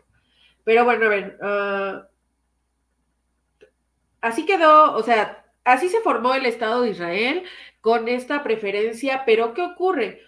Este, para empezar, Israel está rodeado ahorita de, pues, países árabes, ¿no? O sea, de, de países, países musulmanes, este, que tienen como esto en común, que repito, esto no es un problema musulmanes contra judíos. ¿Por qué? Porque en Palestina hay judíos, hay cristianos, y sí, en su mayoría son musulmanes, pero no es homogéneo, o sea, no es así. Y, y en Israel lo mismo, o sea, hay cristianos, hay, este, hay eh, musulmanes, hay, o sea, eh, no es algo propiamente de la religión eh, donde esté el, el, conflicto. Realmente es por la tierra, es, es la Sí. ocupación Sí, sí. y, y es la forma en la que se han hecho las cosas. Ahora, Israel tiene una situación ahorita complicada. Este, no sé si quieras poner los videos que Ok. este, mandé y ya luego platicamos como de uh, las, la lista de cosillas así a mencionar. Y están en inglés, así que voy a, voy a ir traduciendo a medida que los muestro. A ver si se escucha, porque me parece que el sonido, a veces el audio me, me tapa el, el micrófono. Ok, yo voy a apagar down. Dice, esta periodista palestina intenta sobrevivir los ataques aéreos israelíes en Gaza y está documentando todo. Y le pido de perdón a los que están escuchando por, por podcast, pero Ella está mostrando lo- está mirando por la ventana porque bueno, las explosiones. Mira por la ventana y no se puede ver nada.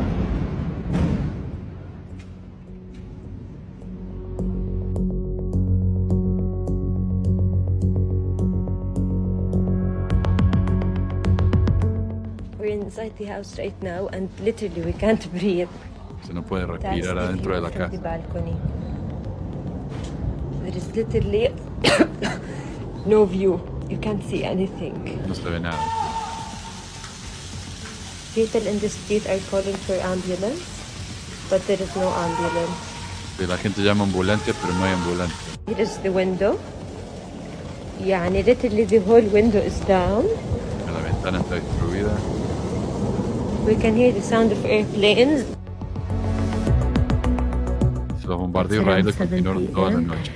We literally don't know what's happening in the world here. We're just listening to bombs.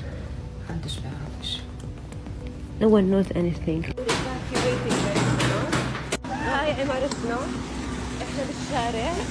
Tienen que irse, no saben a dónde van a ir. Qué horrible. في الصحراء مش شايفين اشي مش عارفين اشي يلا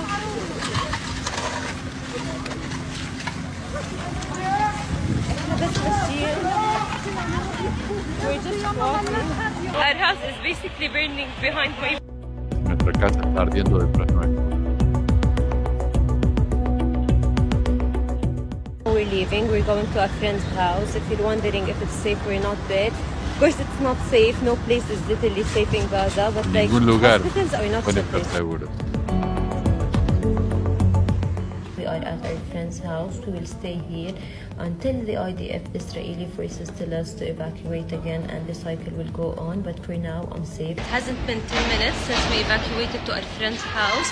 Uh, they called us to evacuate now. I have Llegaron a no la casa clue de los where amigos en we're 10 going. minutos, le Everyone in the pidieron que se fueran. Running. Porque And we're leaving. I don't know where we're leaving exactly. I don't know what's happening. The internet is barely working. It's around 3 p.m. We had to evacuate another time. Tienen I'm still trying to process what happened in the past hour horror! or two hours. Israel cortó acceso al agua, People are literally evacuating in bicycles. They don't have cars. They don't have anything.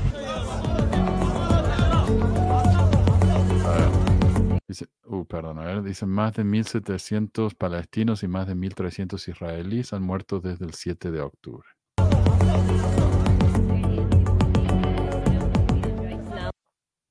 Ok. Ponemos el segundo, a ver. Um.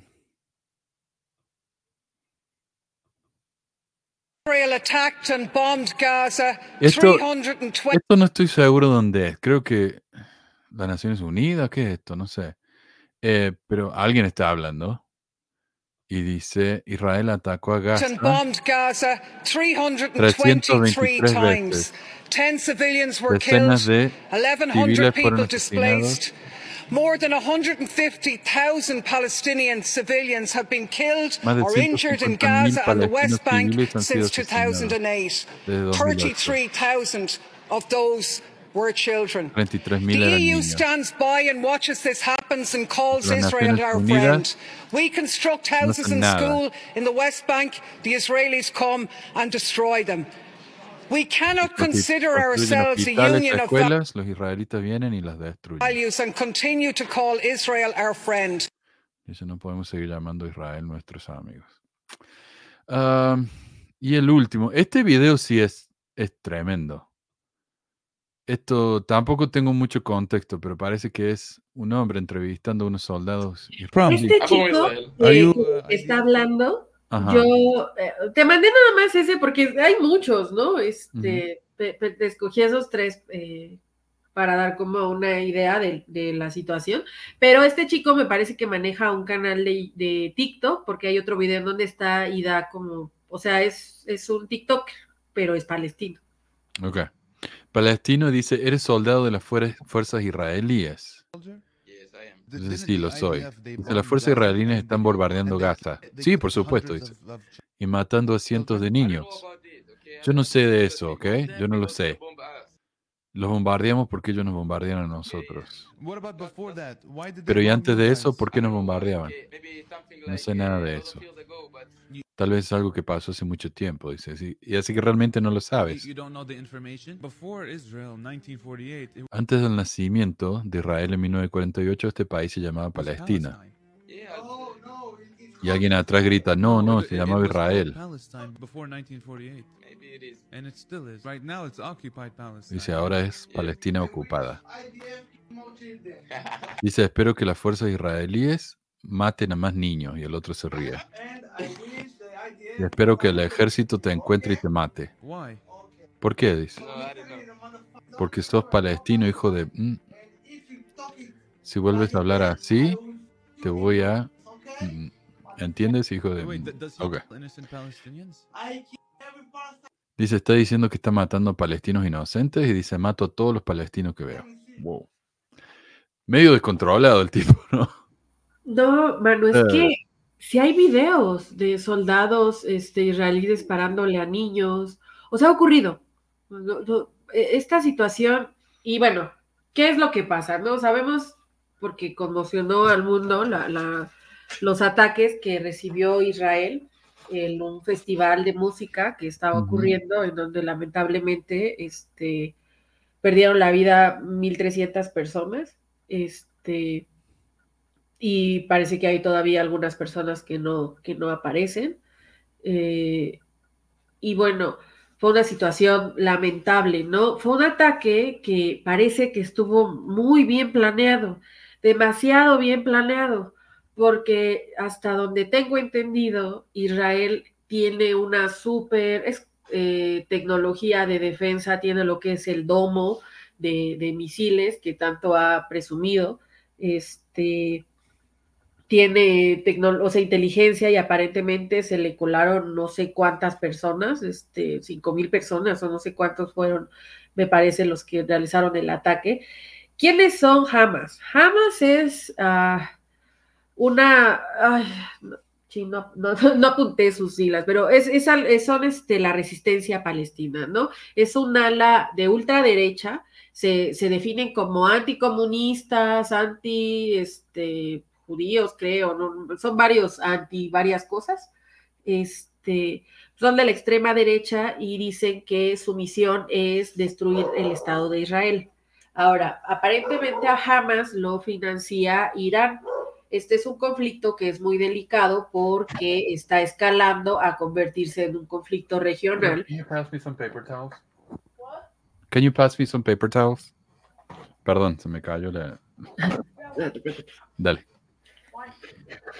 I dropped my mountain there. Ah, digo que es un conflicto que eh, pues está escalando a convertirse en un conflicto regional y podría escalar a un conflicto mundial. O sea, es algo muy delicado. Ujú. Este, ¿qué es Gaza y qué es Cisjordania? Bueno, una vez que se creó el Estado de Israel, eh, pues eh, han ido como poco a poco reduciendo las poblaciones este, palestinas y en el, me parece que en 1987 o en- entre los 80 y los 90 no tengo ahorita el año exactamente, disculpen. Está bien. Que apuntar eso. Pero bueno, eh, hubo un ataque, hubo lo que se, en el 1987 fue lo que se llamó la primera infantada, que fue de ahí de donde se crea Hamas. La, en la Ah. primera infantada fue como el primer ataque que ocurrió, pero esto fue ah, porque habían matado a unos muchachos palestinos. Claro. O sea, eh, la, la violencia hacia el pueblo palestino no es algo que empezó ahorita. llevan muchos años y se ha ido intensificando. Ahora, la parte que es ah, delicada de esto es que, bueno, Hamas, para empezar, se supone que lo financia Irán, pero parece que para el- parte del armamento utilizado este, lo, es armamento que era de Ucrania. ¿Y quién está proporcionándole armas a Ucrania? Pues Estados Unidos y la Unión Europea. Este, y que hubo ahí un pago que hizo el Biden eh, con el pretexto de algo, no recuerdo ahorita cuál, pero que se ve mucho sospechoso, pues, ¿no? O sea, movimientos que se hicieron en donde es delicado, porque este es, esto es, no lo sé, o sea, a mí me da, la, la gente anda muy apocalíptica, ¿ves? Sí, pero es como, ni siquiera entienden, es un conflicto tan complejo, ojalá fuera nada más dos hermanos peleándose, pero no es cierto. Hay demasiados intereses, este, económicos en la zona y de varios este, países, ¿no? Eh, lo que está ocurriendo en Gaza, Gaza es un tramo de tierra de 130 kilómetros, me parece, este, en donde hay viviendo 2.6 millones de personas. Es una de las zonas en el mundo que me parece que eh, tiene, está entre los primeros cinco lugares de mayor densidad poblacional.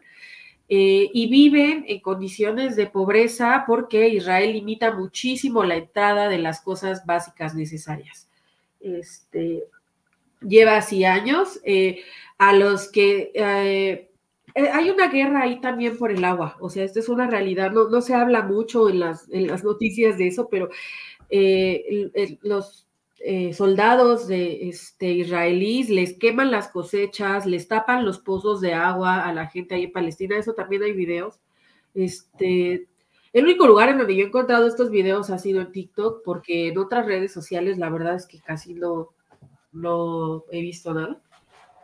Espérate.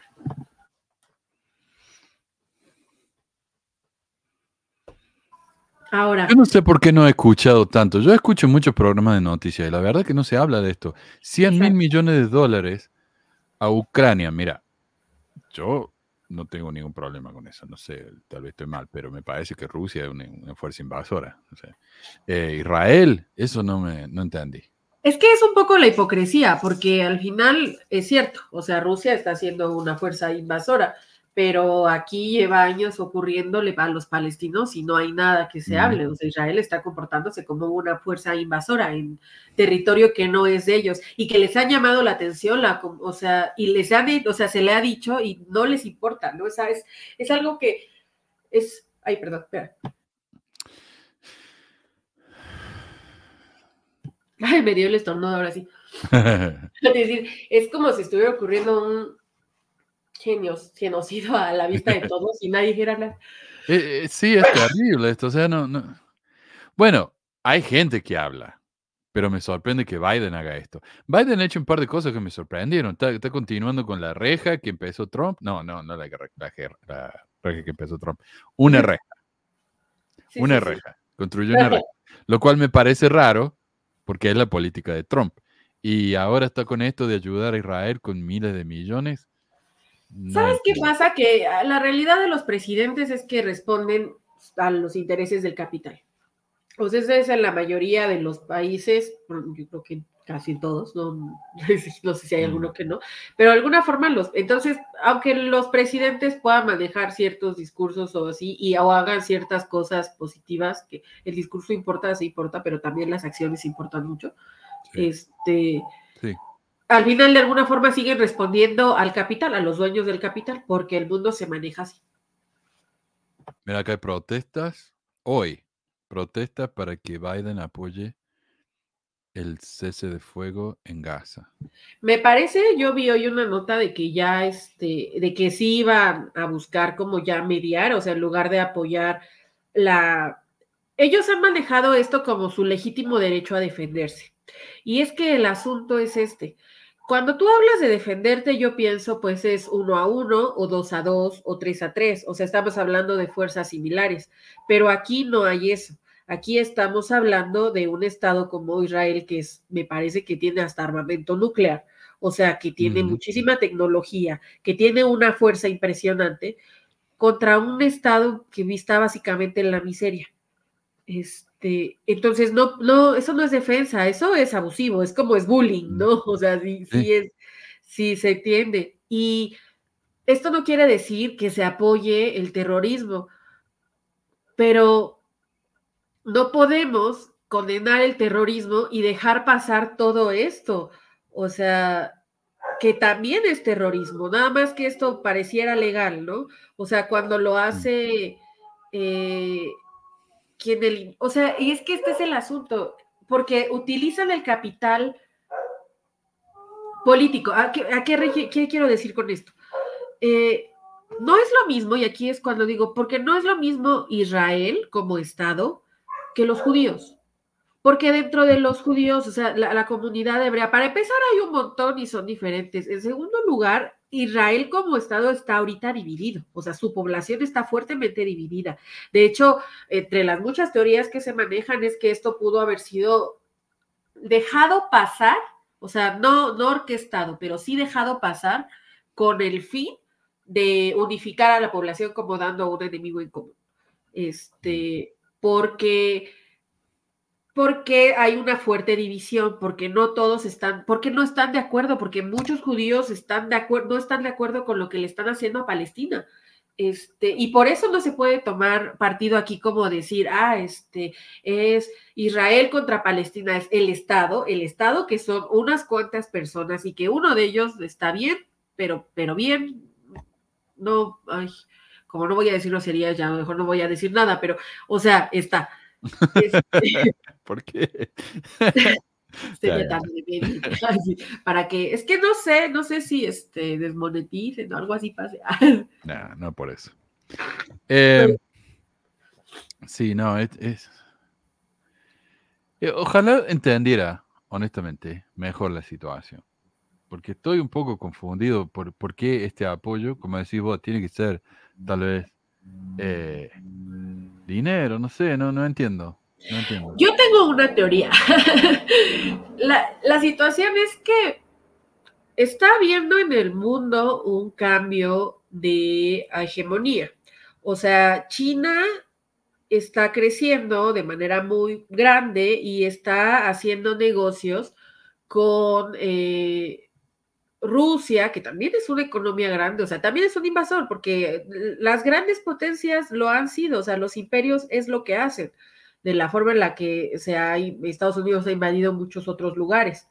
Este, ah, la guerra de en Ucrania, Rusia invadió, pero invadió porque no quiere que pongan eh, bases de la OTAN cerca de su territorio ellos lo manejan como si ellos vinieran a poner bases eh, acá a México, por ejemplo, cerca de la frontera de Estados Unidos. Sería así como, pues está muy cerquita, como que no te quiero aquí, ¿no? Claro. Eh, y Estados Unidos ha eh, apoyado, o sea, le dijo a, a Ucrania, al, a mí no me parece el presidente de Ucrania, la verdad, una persona muy inteligente, muy brillante, ni siquiera alguien admirable, o sea, de hecho me cae mal me parece que los sedujeron, sea, se aferró a entrar a la OTAN y entonces se le fue Rusia encima porque iba a ocurrir, porque tiene con qué, y porque la propiedad aquí es, el mundo se mueve de manera de que es quien tiene la fuerza, y quien si mm. tiene la fuerza lo va a hacer, claro. y Rusia tiene la fuerza para hacérselo a Ucrania.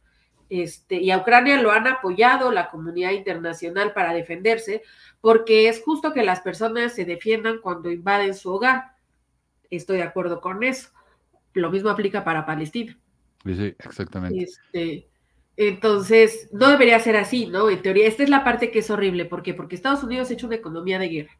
Y está ocurriendo que la, la, hegemonía del mundo está cambiando, el dólar estaba perdiendo valor, este, estaban con conflictos, este, o sea, eh, eh, grandes, con crisis grandes, entonces necesitan, ¿qué necesitan? Yo no sé si estén dispuestos, por eso digo, o sea, llevarse de corbata al mundo, o sea, pero como la guerra en Ucrania ya no estaba funcionando, porque hay gente que no, ya no quiere que le manden dinero a Ucrania, porque hay muchos problemas en Estados Unidos que atender y no quieren que su dinero vaya para allá, entonces otra buscó, o sea, siento que esto es como apoyar otro frente, eh, pero ¿por qué las, o sea, yo lo que ¿por qué hay armas de Ucrania allá? O sea, no entiendo.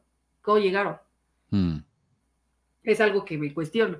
O sea, no sé, creo que para mí es parte de la crisis que viene con... El, el sistema está cambiando, los Estados Unidos está dejando de ser el imperio, es un imperio que está perdiendo fuerza. Mm. O sea, sí está perdiendo mucha fuerza. Este, están surgiendo otros, eh, no sé cómo vaya a ser, o sea, no quiero apostar yo para nada y quién sabe cómo vaya esto, pero lo que yo digo es que el planeta está bastante caliente como para estarlo calentando todavía más, o sea, Sí. es, como, ni siquiera vamos a poder terminar de ver el desenlace si nos morimos antes, ¿eh? O sea, por favor, pueden pensar en eso, pero yo creo que por eso es que tenemos que cuestionarnos por qué están ocurriendo las cosas este, y qué cosas son las que apoyamos. Por ejemplo, he visto figuras como Jamie Lee Curtis, como Justin Bieber y como, ¿cómo se llama el güey este, Luke Skywalker? Este, Ah, Mark Hamilton, mm. apoyar a Israel, ¿no? Y en el caso de, Jay- de Jamie Lee y de Justin Bieber, lo hicieron los opencos con imágenes de Palestina, no se dieron cuenta, cuando se los hicieron saber, simplemente borraron la publicación. Y dices, ok, o sea, algunos muertos son más valiosos que otros, Oh, no. porque... Y, y yo no quiero, eh, yo tengo, ¿no? Gente en Facebook, por ejemplo, que está, o sea, yo entiendo la conmoción de lo que ocurrió en Israel, o sea, lo que le ocurrió a esas personas, porque fue horrible y porque además hubo imágenes, ¿no? Yo, ah, a lo mejor soy muy mal pensada, o sea, a lo mejor yo soy muy mal pensada y yo no quiero ser conspiracionista, pero es que hay muchas preguntas sin respuesta y a mí no me gusta, o sea, dice por ahí que, o sea, ¿para dónde va esto? ¿Quién, lo que dicen siempre, ¿no? ¿Quién se está beneficiando con esto? ¿A quién le conviene? O sea, desestabilizar toda una zona que ya estaba estable más o menos, o sea, que estaba entrando en eso. Eh, me parece, ¿no? Que no tiene mucho que ya había logrado, si fue ahí, yo estoy mal, donde creo que China logró que Arabia Saudita y no me acuerdo quién más dejara de pelear. Este, o sea, era una zona que estaba entrando así y ahorita se está, ¿por qué? Porque ya no solo, o sea, eh, obviamente los pueblos alrededor que comparten más su identificación con los palestinos que con los israelíes, pues van a atacar Israel. O sea, se vuelve el enemigo. Y entonces está escalando esto. ¿Quiénes más se van a involucrar y hasta dónde vamos a llegar antes de que se pueda entender que nos estamos acabando el mundo? Sí. Van a hacer realidad, eso, por eso me molesta tanto las religiones monoteístas, porque van a hacer realidad sus pinches profecías, de verdad van a traer a los cuatro jinetes del apocalipsis cabrones, nada más porque no les da la cabeza para pensar diferente. Sí, y, y, pueden. Pueden hacerlo, pueden. Pues sí, porque muchos de ellos tienen el dinero como el pendejo de Elon Musk, o sea, hasta estar pensando en poblar Marte antes de, o sea, oh, podemos hacer una atmósfera este, respirable. ¿Qué les parece si empiezan a arreglar esta o evitan que esta se degrade? ¿Ah? O sea, es, es impresionante lo que el ego de estos pitos chicos, o sea, no sé qué- qué están tratando de compensar o qué, o sea, no entiendo. Es, es- y eso es cuando yo no entendía cuando decía la gente se está politizando todo. ¿Qué significa eso? Bueno, se está politiz- politizando todo. O sea, no hay, no, no hay duda de que el planeta, como decimos, se está calentando, que lo estamos jodiendo todo. Estamos arruinando la atmósfera, nos estamos matando solo. Ah, no, eh, es una opinión de, lo- de los progres, eso. No es verdad. O sea, nos vamos a terminar matando nada más que porque queremos estar a favor de nuestro equipo y no estamos dispuestos a ver la realidad. Es tan decepcionante y frustrante también. Es... Y lo mismo con todo, o sea, derecho a los, los homosexuales. No, eso es lo que quieren lo- los progres, así que no. Eh, no sé. ¿Cómo, cómo? Tal vez no, no, no sé. Es frustrante. No lo Ah, sé, yo culpo al cristianismo de todo. Ah, no, no es cierto, no al cristiano, o sea, eh, al, a la concepción, o sea, al, al patriarcado en todo caso y cómo ha utilizado esto. O sea, no puedo hacer otra cosa más, porque no lo entiendo de otra forma. O sea, eh, eh, el, el- el patriarcado es el papá del capitalismo, es como el diablo y el anticristo, así uno y otro. O sea, y, y son los que de verdad, o sea, están dispuestos a matar. O sea, a, a deshacer todo por ego, porque eso no es el diablo, o sea, no era que estaba dispuesto a, a- a mandar al carajo, no es la figura, básicamente a mandar a todos por su voluntad. sí. Mira, Yo quería hacer al menos una breve conexión al final acá con entre Israel y, y la iglesia, o entre los judíos, digamos, y la iglesia. Eh, porque como me quedé picado con lo que dijo la estúpido ese ahí en Mormonismo sin censura, de que eh, los mormones están puramente a favor de los judíos y, y aplauden, aplaude, dice, aplauden la destrucción de los palestinos. ¿Cuándo? ¿Cuándo han hecho eso? O sea, de nuevo, vamos a criticar a la iglesia, la criticamos con, con argumento, pero no con ese tipo de estupidez. Esa, cuestión me revienta. Y la realidad es que los mormones y los judíos, bueno, se llevan bien de nombre, pero encontré un artículo acá de la revista Mosaico, Mosaic, que se llama La complicada relación entre mormones y judíos. Y es muy interesante, esto dice, eh, antes del amanecer del 24 de octubre de 1841, o sea, 11 años después que se fundó la iglesia, Orson Hyde escaló el Monte de los Olivos en las afueras de Jerusalén. Allí, cuando salió el sol, escribió y recitó una oración que decía en parte, Oh Señor, tu siervo ha sido obediente a la visión celestial que le diste en su, sierra, en su tierra natal, y bajo la sombra de tu brazo extendido ha llegado sano y salvo a este lugar para dedicarte y consagrarte esta tierra, para reunir a los remanentes dispersos de Judá, según las prescripciones de los santos profetas, para la edificación de Jerusalén nuevamente después de tanto tiempo hollado por los gentiles y por levantar un templo en honor de tu nombre. O sea, esto es lo que se llama el sionismo cristiano, que quieren que los judíos se reúnan nuevamente cumpliendo la profecía de la Biblia, pero el punto es que se reúnan todos para que se hagan cristianos. Y continúa, porque continúa acá la oración de Orson Hyde. Deja que tu gran bondad conquiste y someta la incredulidad de tu pueblo. Entonces está hablando de los judíos, son todos incrédulos. Quítale su corazón de piedra y dales un corazón de carne, y que el sol de tu favor disipe las frías nieblas de oscuridad que han nublado tu atmósfera. Inclina, inclínalos a reunirse en esta tierra según tu palabra, que venga como nubes y como palomas a tus ventanas. Entonces, de nuevo, no está realmente orando por la restauración de los, de los judíos a su tierra natal, como le llama él, está llamando a la, a la conversión de los judíos al mormonismo. Eso es, es lo que está haciendo. ahí.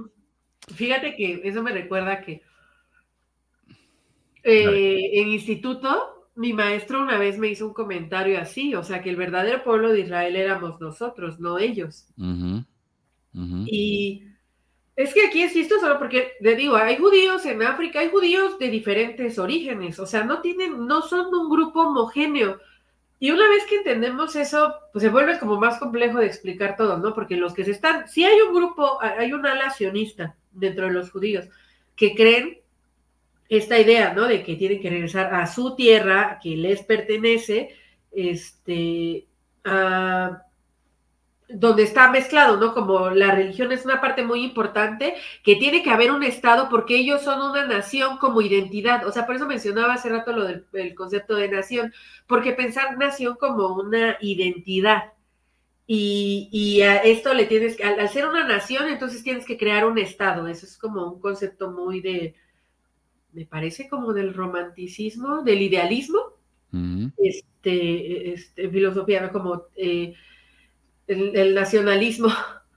Eh, Sí. cre- le creas un estado y entonces, bueno, lo que es lo que el sionismo está tratando de hacer y, y lo que está impulsando ahorita y son los que están, digamos que ahorita dirigiendo el estado de, de Israel, pero no todos los judíos ni piensan eso, ni tienen su origen ahí como su tierra, o sea, hay judíos que tienen orígenes en otros lados. Bueno, el sionismo significa, porque lo- por lo que entiendo, los judíos no han tenido una nación desde el año como 100. Eh, viven, es una nación que, que ronda la tierra, pero no tiene una nación, un lugar. Entonces eso es el sionismo, creamos una nación para nosotros. Y eso es lo que están haciendo hoy en día, que desafortunadamente lo están haciendo de una manera horrible. Porque ese- esa es la cuestión que Jerusalén dice, eh, cuando, cuando armaron Israel, ¿qué fue lo que decidieron? Decidieron, ok, esta tierra es para los judíos, esta tierra es para los palestinos, Jerusalén no es de nadie. Jerusalén es tierra de eh, patrimonio de la humanidad. Pero ahí fue cuando los judíos dijeron, o, los israelitas dijeron, no, esta tierra es nueva, fueron, atacaron a Palestina o alrededor, se tomaron poder de esa tierra y ahora la llamaron suya. Y ahí es donde la gente dijo, no, eso no está bien. Los palestinos dijeron, no, eso no. Eh, Y es que el problema en sí no es querer una nación, ¿no? Ese sueño, es que ah, el problema es a costa de qué. O sea, creo que es eso. Es qué estás dispuesto a hacer. Porque esa zona, o sea, es, es lo que te digo, ¿no? De verdad es tu origen, ¿no? ¿Cómo? O sea, aquí es, es, es cómo puedes llegar, tomar una tierra que no es tuya además. O sea, ¿qué le dijo a los ingleses y a la comunidad internacional que, y que tenían derecho de organizar una tierra que ni entendían? O sea, que más allá de sus propios así, o sea, conocimientos pues, de lejos, ¿no? Lo que sabes, lo que, los mitos que te han contado en tu libro mágico, pero no es, no tienes realmente conocimiento de su historia y de cómo se mueve, de cómo se ha organizado. O sea, Israel es un extraño ahí por completo, o sea, más allá de los mitos y de los mitos, o sea, vamos a ver si el, muro de los lamentos era el templo de Salomón, eh, de qué, o sea, el templo de qué, de hace dos mil años. Pues estamos hablando de que dos mil años para acá ya cuántas cosas han pasado. Ahora, cuando se supone que eso pasó, ay, no lo sé, o sea, está complejo, está, no, no es fácil, no se puede, no es una zona que se puede determinar como decir, aquí hay derecho porque es el origen, porque eso no existe, no se organiza así, ni se ha organizado así. La gente toma la zona por la fuerza. Y sí. Y sí, ¿de quién es la ah, no sé. Eh, hay que ponerse filosófico ahí, ¿no? Pero ¿de quién es la tierra realmente? Eh, también hablando de la relación entre los judíos y los mormones, esto es lo que dijo José Smith, que yo no sabía.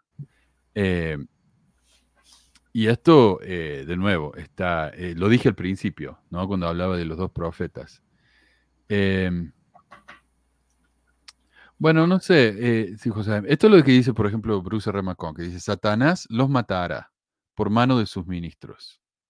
Entonces está diciendo que los judíos son, o, o los, algunos de los judíos, me imagino, no todos, según McConkie, son ministros de Satanás. Así como mataron al Señor. De nuevo, ¿quién mató al Señor? Los judíos. Bueno, tuvo culpa de los judíos. Por mano de los judíos y romanos que escucharon su voluntad. Eh, sus cuerpos permanecerán en la calle por un periodo de tres días. Durante ese tiempo nadie los tocará. Habrá causado tanta destrucción entre los judíos incrédulos que su muerte será motivo de júbilo. O sea, los judíos van a estar felices que se murieron los, los profetas mormones. Bueno, es que la- el, el antisemitismo durante la Segunda Guerra Mundial este, lo, mamaba literal del cristianismo, o sea, porque de ahí se, se agarraron. O sea, Ya. Hitler era súper católico. Yo eh, eso iba a decir, más antisemita que los católicos realmente está complicado. Eh, ¿Y cómo justifican hoy la, la, en la Inquisición? Eh, te hace doler la cabeza. Es, es espantoso. Eh, ¿Cómo demonizan a esta gente? O sea, de nuevo, ponemos todo en la misma bolsa, lo llamamos todo que son la misma cosa. y eh, es falta de deshumanizamos a la gente. Es, es un conflicto que ni entendemos porque no conocemos. O sea, yo leí, ¿no? Así, hice- les digo que hice un súper resumen porque, eh, o sea, nos va a dar la lista de todos los que viven ahí, de la- los Ujú. diferentes grupos que hay. O sea, por eso digo que el que llegaran a implantar un Estado, ok, mira, ya lo hicieron. Los, los palestinos fue como, pues ya que, ¿no? Pero lo que hicieron después de llegar ahí es, es horrible. O sea, es un... Y es lo... Voy, eh, ese no te lo mandé, pero... eh, te lo mando para que lo veas si quieres al rato. Este, eh, eh, no sé si lo quieras subir, de un judío que le están entrevistando y dice, yo no estoy de acuerdo, eso va en contra de mi religión, o sea, lo que están haciendo ahí está en contra de lo que yo creo, así, no estoy de acuerdo. Entonces, no es cuestión de que, no es por su religión, ni siquiera tampoco. Hay que entender que es un grupo de personas los que están dirigiendo Israel que están respondiendo, no les interesa a la gente para acabar rápido. Hay que, hay que entender también que judío se refiere a dos cosas, se refiere a la religión y se refiere a la etnia, son dos cosas muy diferentes. Y esto es lo, lo- lo interesante que cuando yo estaba leyendo la, la biografía, una biografía enorme de Hitler hace unos años atrás, y bueno, creo que cuando ganó Trump empezamos a leer, leer muchos libros como eso, ¿no? Pero eh, eh, el tipo se sorprendió cuando se enteró que los judíos eran una etnia. Él pensaba que era simplemente una religión. O sea, el tipo no sabía nada de los judíos. Eh, pero entonces tenemos muchos judíos. Este del video es de la religión y es de la etnia. O sea, es- este del video sí se ve. Ah, ok. Pero tenemos, por ejemplo, judíos en, en- en Estados Unidos, porque los judíos no, no, prosel- no hacen proselitismo. Es muy difícil convertirse al judaísmo. Eh, es, una, es una comunidad muy cerrada en el aspecto de la religión. Pero acá en Estados Unidos, yo diría, la enorme mayoría de los judíos que viven acá son eh, ateos. no son creyentes, son judíos nada más que pues son familiares, nacieron de judíos, pero en realidad no, no son creyentes. Entonces imagínate un judío así, eh, no ortodoxo, eh, ¿qué le importan a ellos sobre Jerusalén y las profecías y todo eso? No quieren saber nada con eso. Sí, no. El sea, sionismo no le interesa, no le interesa tener su propio país, porque están bien acá. O sea, eh, Por eso es una estupidez. Es- Hola, otra vez. Este, por eso es una estupidez. El- el- cuando recién empezaba el conflicto, vi en TikTok una cuenta de, de esas que hacen como más. Y uno tenía la bandera de Israel y otro de Palestina y estaban según como compitiendo, o sea, le- les leían mensajes. Es una, ay no, o sea, yo dije, "Estos de verdad así, me imaginaba el monito en su cabeza nada más haciendo así, porque no, o sea, de plano no. sí. Este, Es frustrante. Pero de nuevo, ¿sabes qué? Incluso yo estaba leyendo el, origen del, del centro de BYU en Jerusalén y es interesante porque la razón por la que les permitieron construir ese centro ahí fue porque pensaron que los mormones, al ser mormones, iban a ser un nexo entre los judíos y los musulmanes. ¿Por qué pensarían eso? No eran cristianos tradicionales, dice los, lo- los judíos más tradicionales, más conservadores, digamos, que son como el veintitanto por ciento, en esa época eran el veintitanto por ciento del, del país, no querían saber nada con que los mormones, el Jaredim, que construyeran eso, ¿no? Ellos lo llamaban un holocausto espiritual y tenían carteles que decía eh, la conversión es muerte, ese tipo de cosas. Ellos no querían saber nada. Entonces al final les permitieron, no les vendieron tierra, no les permitieron que eh, BYU comprara la tierra, sino que la están alquilando. La alquilaron por 49 años. Y ahí construyeron el centro, a pesar de que no es de ellos, lo construyeron de todos modos. Ah, sí, este, decía que este, se, se supone que está construido de tal manera que fácilmente puede volverse un templo. ¿Viste? Eso es lo que me enseñaron a mí. Ajá, y que a, a mí me dijeron como, es que, que Hinckley lo había alquilado a, a 49 años porque sabía que Cristo iba a llegar antes de eso. Ah, puede ser. Eh, puede ser. Eh, pero mira, acá me, me- compartió, por ejemplo, Reina, eh, la administradora del grupo de Facebook, estuvo acá en el programa. Reina me contó que ella vivió allá, en Jerusalén. Y dice, am, me dice, quiero con- contarte cómo funciona la iglesia allá. Uno, solo hay una estaca en, en todo el país. El día de reposo es el sábado, ajá, como lo establecen los judíos. Sí, eso también leí, que los mormones van a la iglesia el sábado. No tienen edificios como iglesias con su nombre afuera, alquilan casas y tienen números limitados de miembros. No pueden bautizar en ningún lugar del país, generalmente viajan a Italia para eso. La relación que tiene el gobierno israelí con los mormones es la universidad para intercambios de educación y cultura. Y de hecho, cuando, cuando pasaron todos los, cuando hay una guerra, una, una situación muy fea, cierran la universidad, los estudiantes se van, pero siguen usando el edificio para, para conciertos y ese tipo de cosas. Los líderes y sus familiares llegan cada semana a pasear a Jerusalén, cada semana. Y Monte dice, ay, no creo que cada semana, pero ah, tal vez se toman turno, eso quiere decir, no sé. No hay misioneros de tiempo completo, tampoco los miembros pueden predicar, todos los miembros son extranjeros, jamás vi un judío convertido en el país. Eso también es una de las cosas que leí. Ah, les permitieron construir el edificio siempre y cuando no predicaran. Lo cual es- era proselitismo, ¿no? Sí, lo cual les pareció muy injusto porque dice, esa regla no se le hicieron a ninguna otra, a otra religión en el país. Las otras sí pueden predicar. Pero digo, bueno, las otras no tienen un tremendo edificio que corte el horizonte de, de, de Jerusalén. BYU sí. Entonces dijeron, no pueden predicar. No sé, una lógica de ello, no la entiendo bien. Pero bueno, el gobierno autorizó el intercambio. que le olieron que es que en cierta forma, yo, o sea, yo sí creo que, bueno, lo acabamos de ver con lo que leíste, ¿no? O sea, los mormones como en su ideología, o sea, sí se identifican como el pueblo de Dios de alguna forma, sobre todo estos.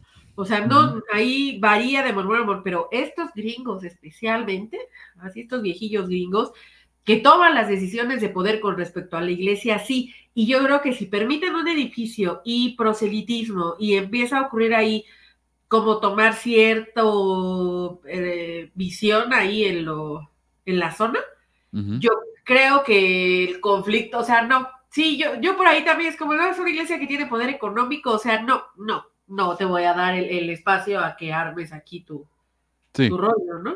Sí, sí, sí. Estaban hablando de eso también. La iglesia tiene demasiado dinero. Y un problema fue que construyeron el templo demasiado rápido. no el templo, la BYU. Eso los asustó también. Mira, acá está esto. demasiado Lulu. las ganas de quedarse con el rancho. 338 miembros en todo Jerusalén. No, en todo Israel. En todo Israel. Tres congregaciones. Tres ramas. No tienen barrio. Así que esa es la membresía en Israel.